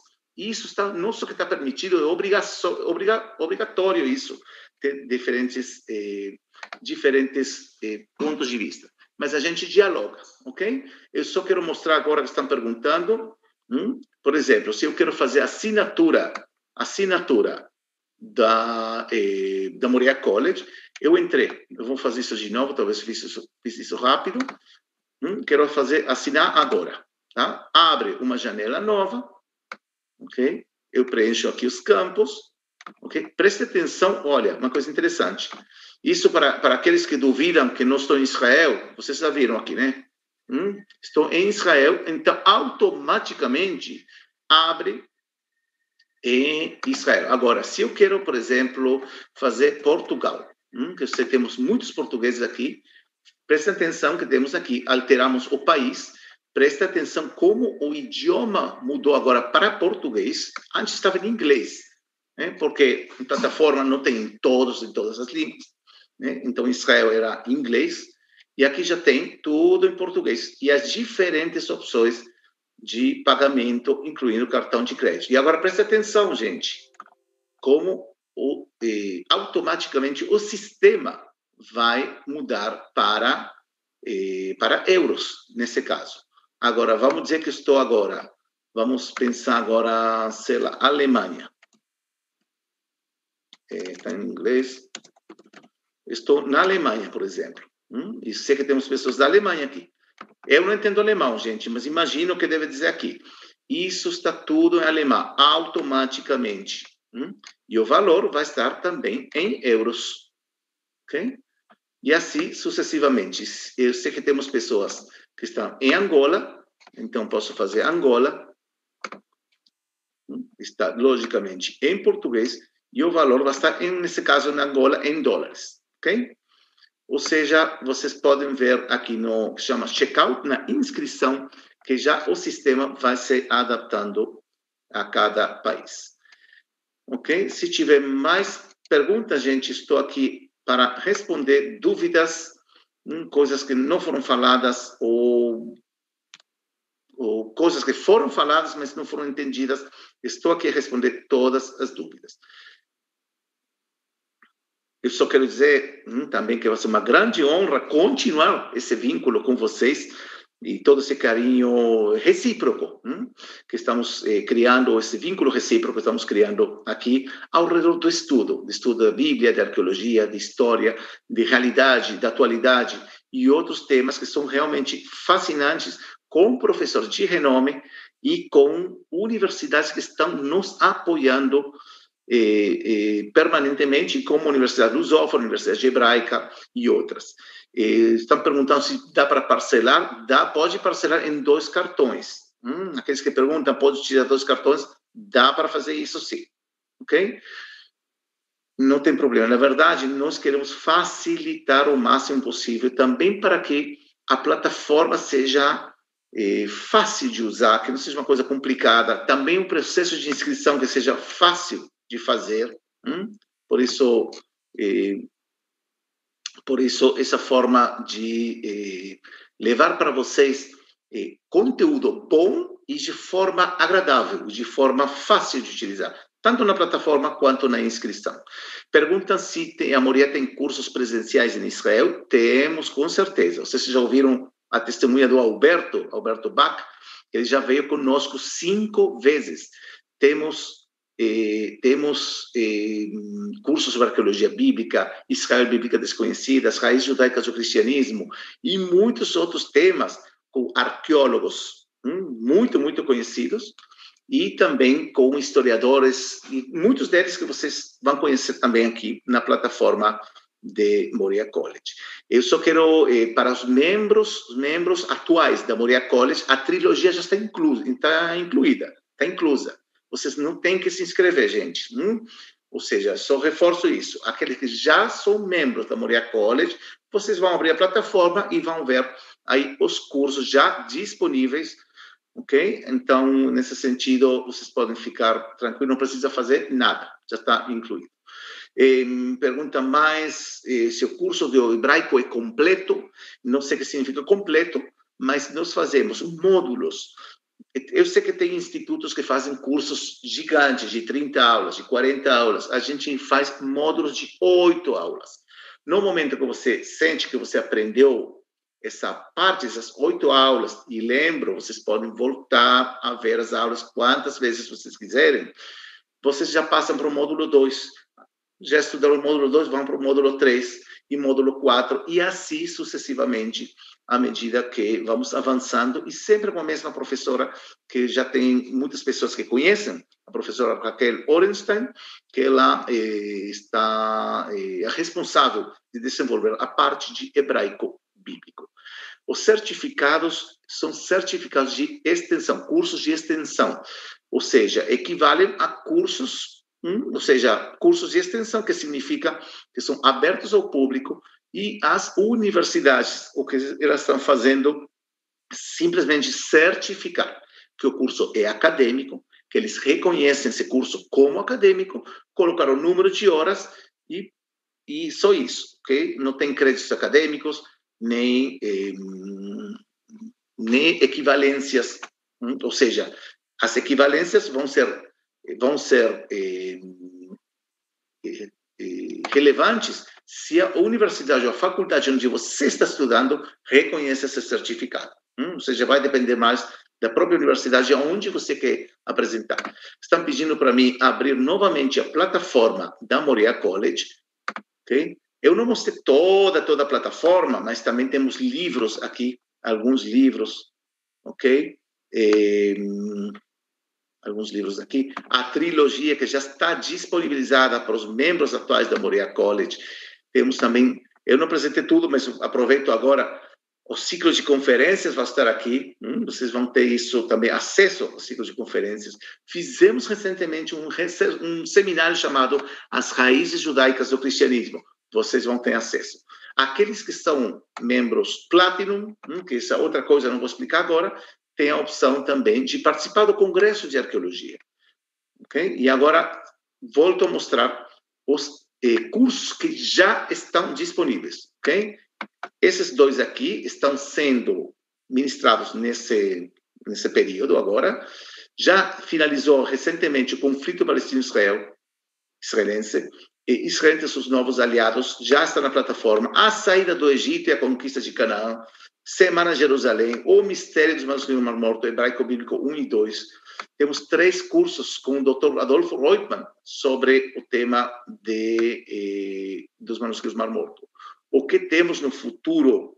Hum? Já falamos do curso sobre Maria Madalena, será ministrado pela doutora Marcela Zapato.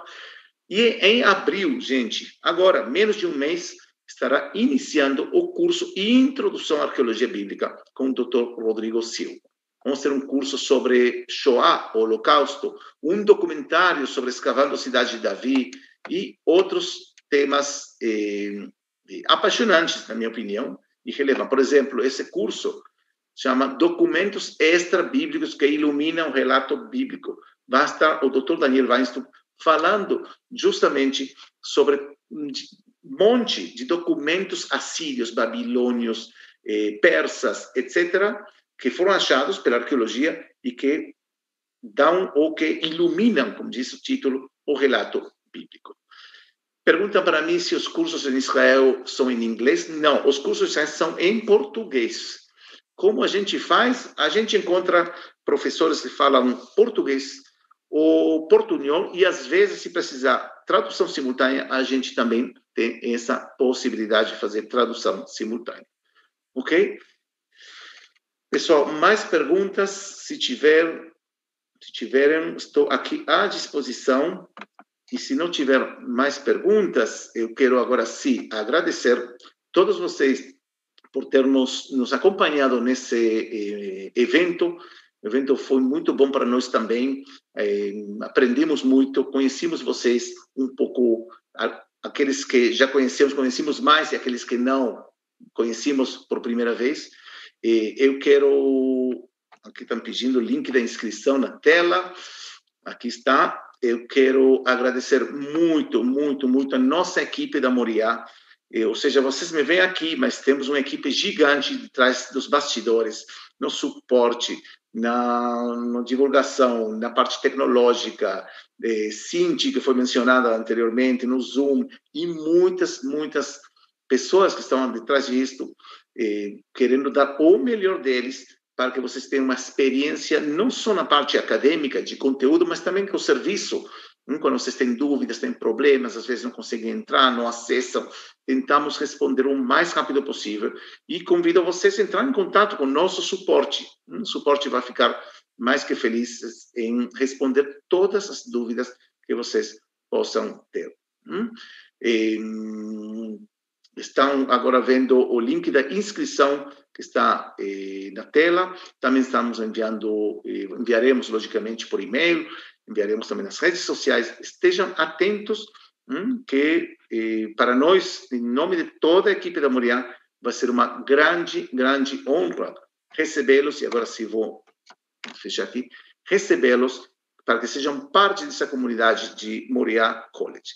Assim que, logicamente, quero agradecer também a todos os professores e professoras que fizeram parte desse evento, que não é apenas eh, saber, não é apenas saber ensinar, mas também você tem que ter paixão. Hum?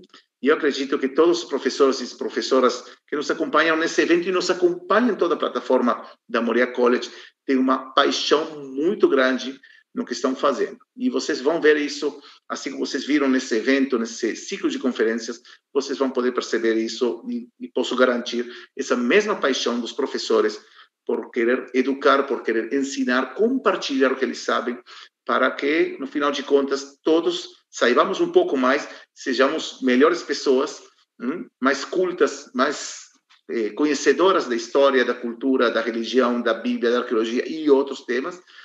Então, quero agradecer a todos os professores, a toda a equipe, a todos vocês pelas eh, palavras, pelos eh, feedbacks, pelo acompanhamento.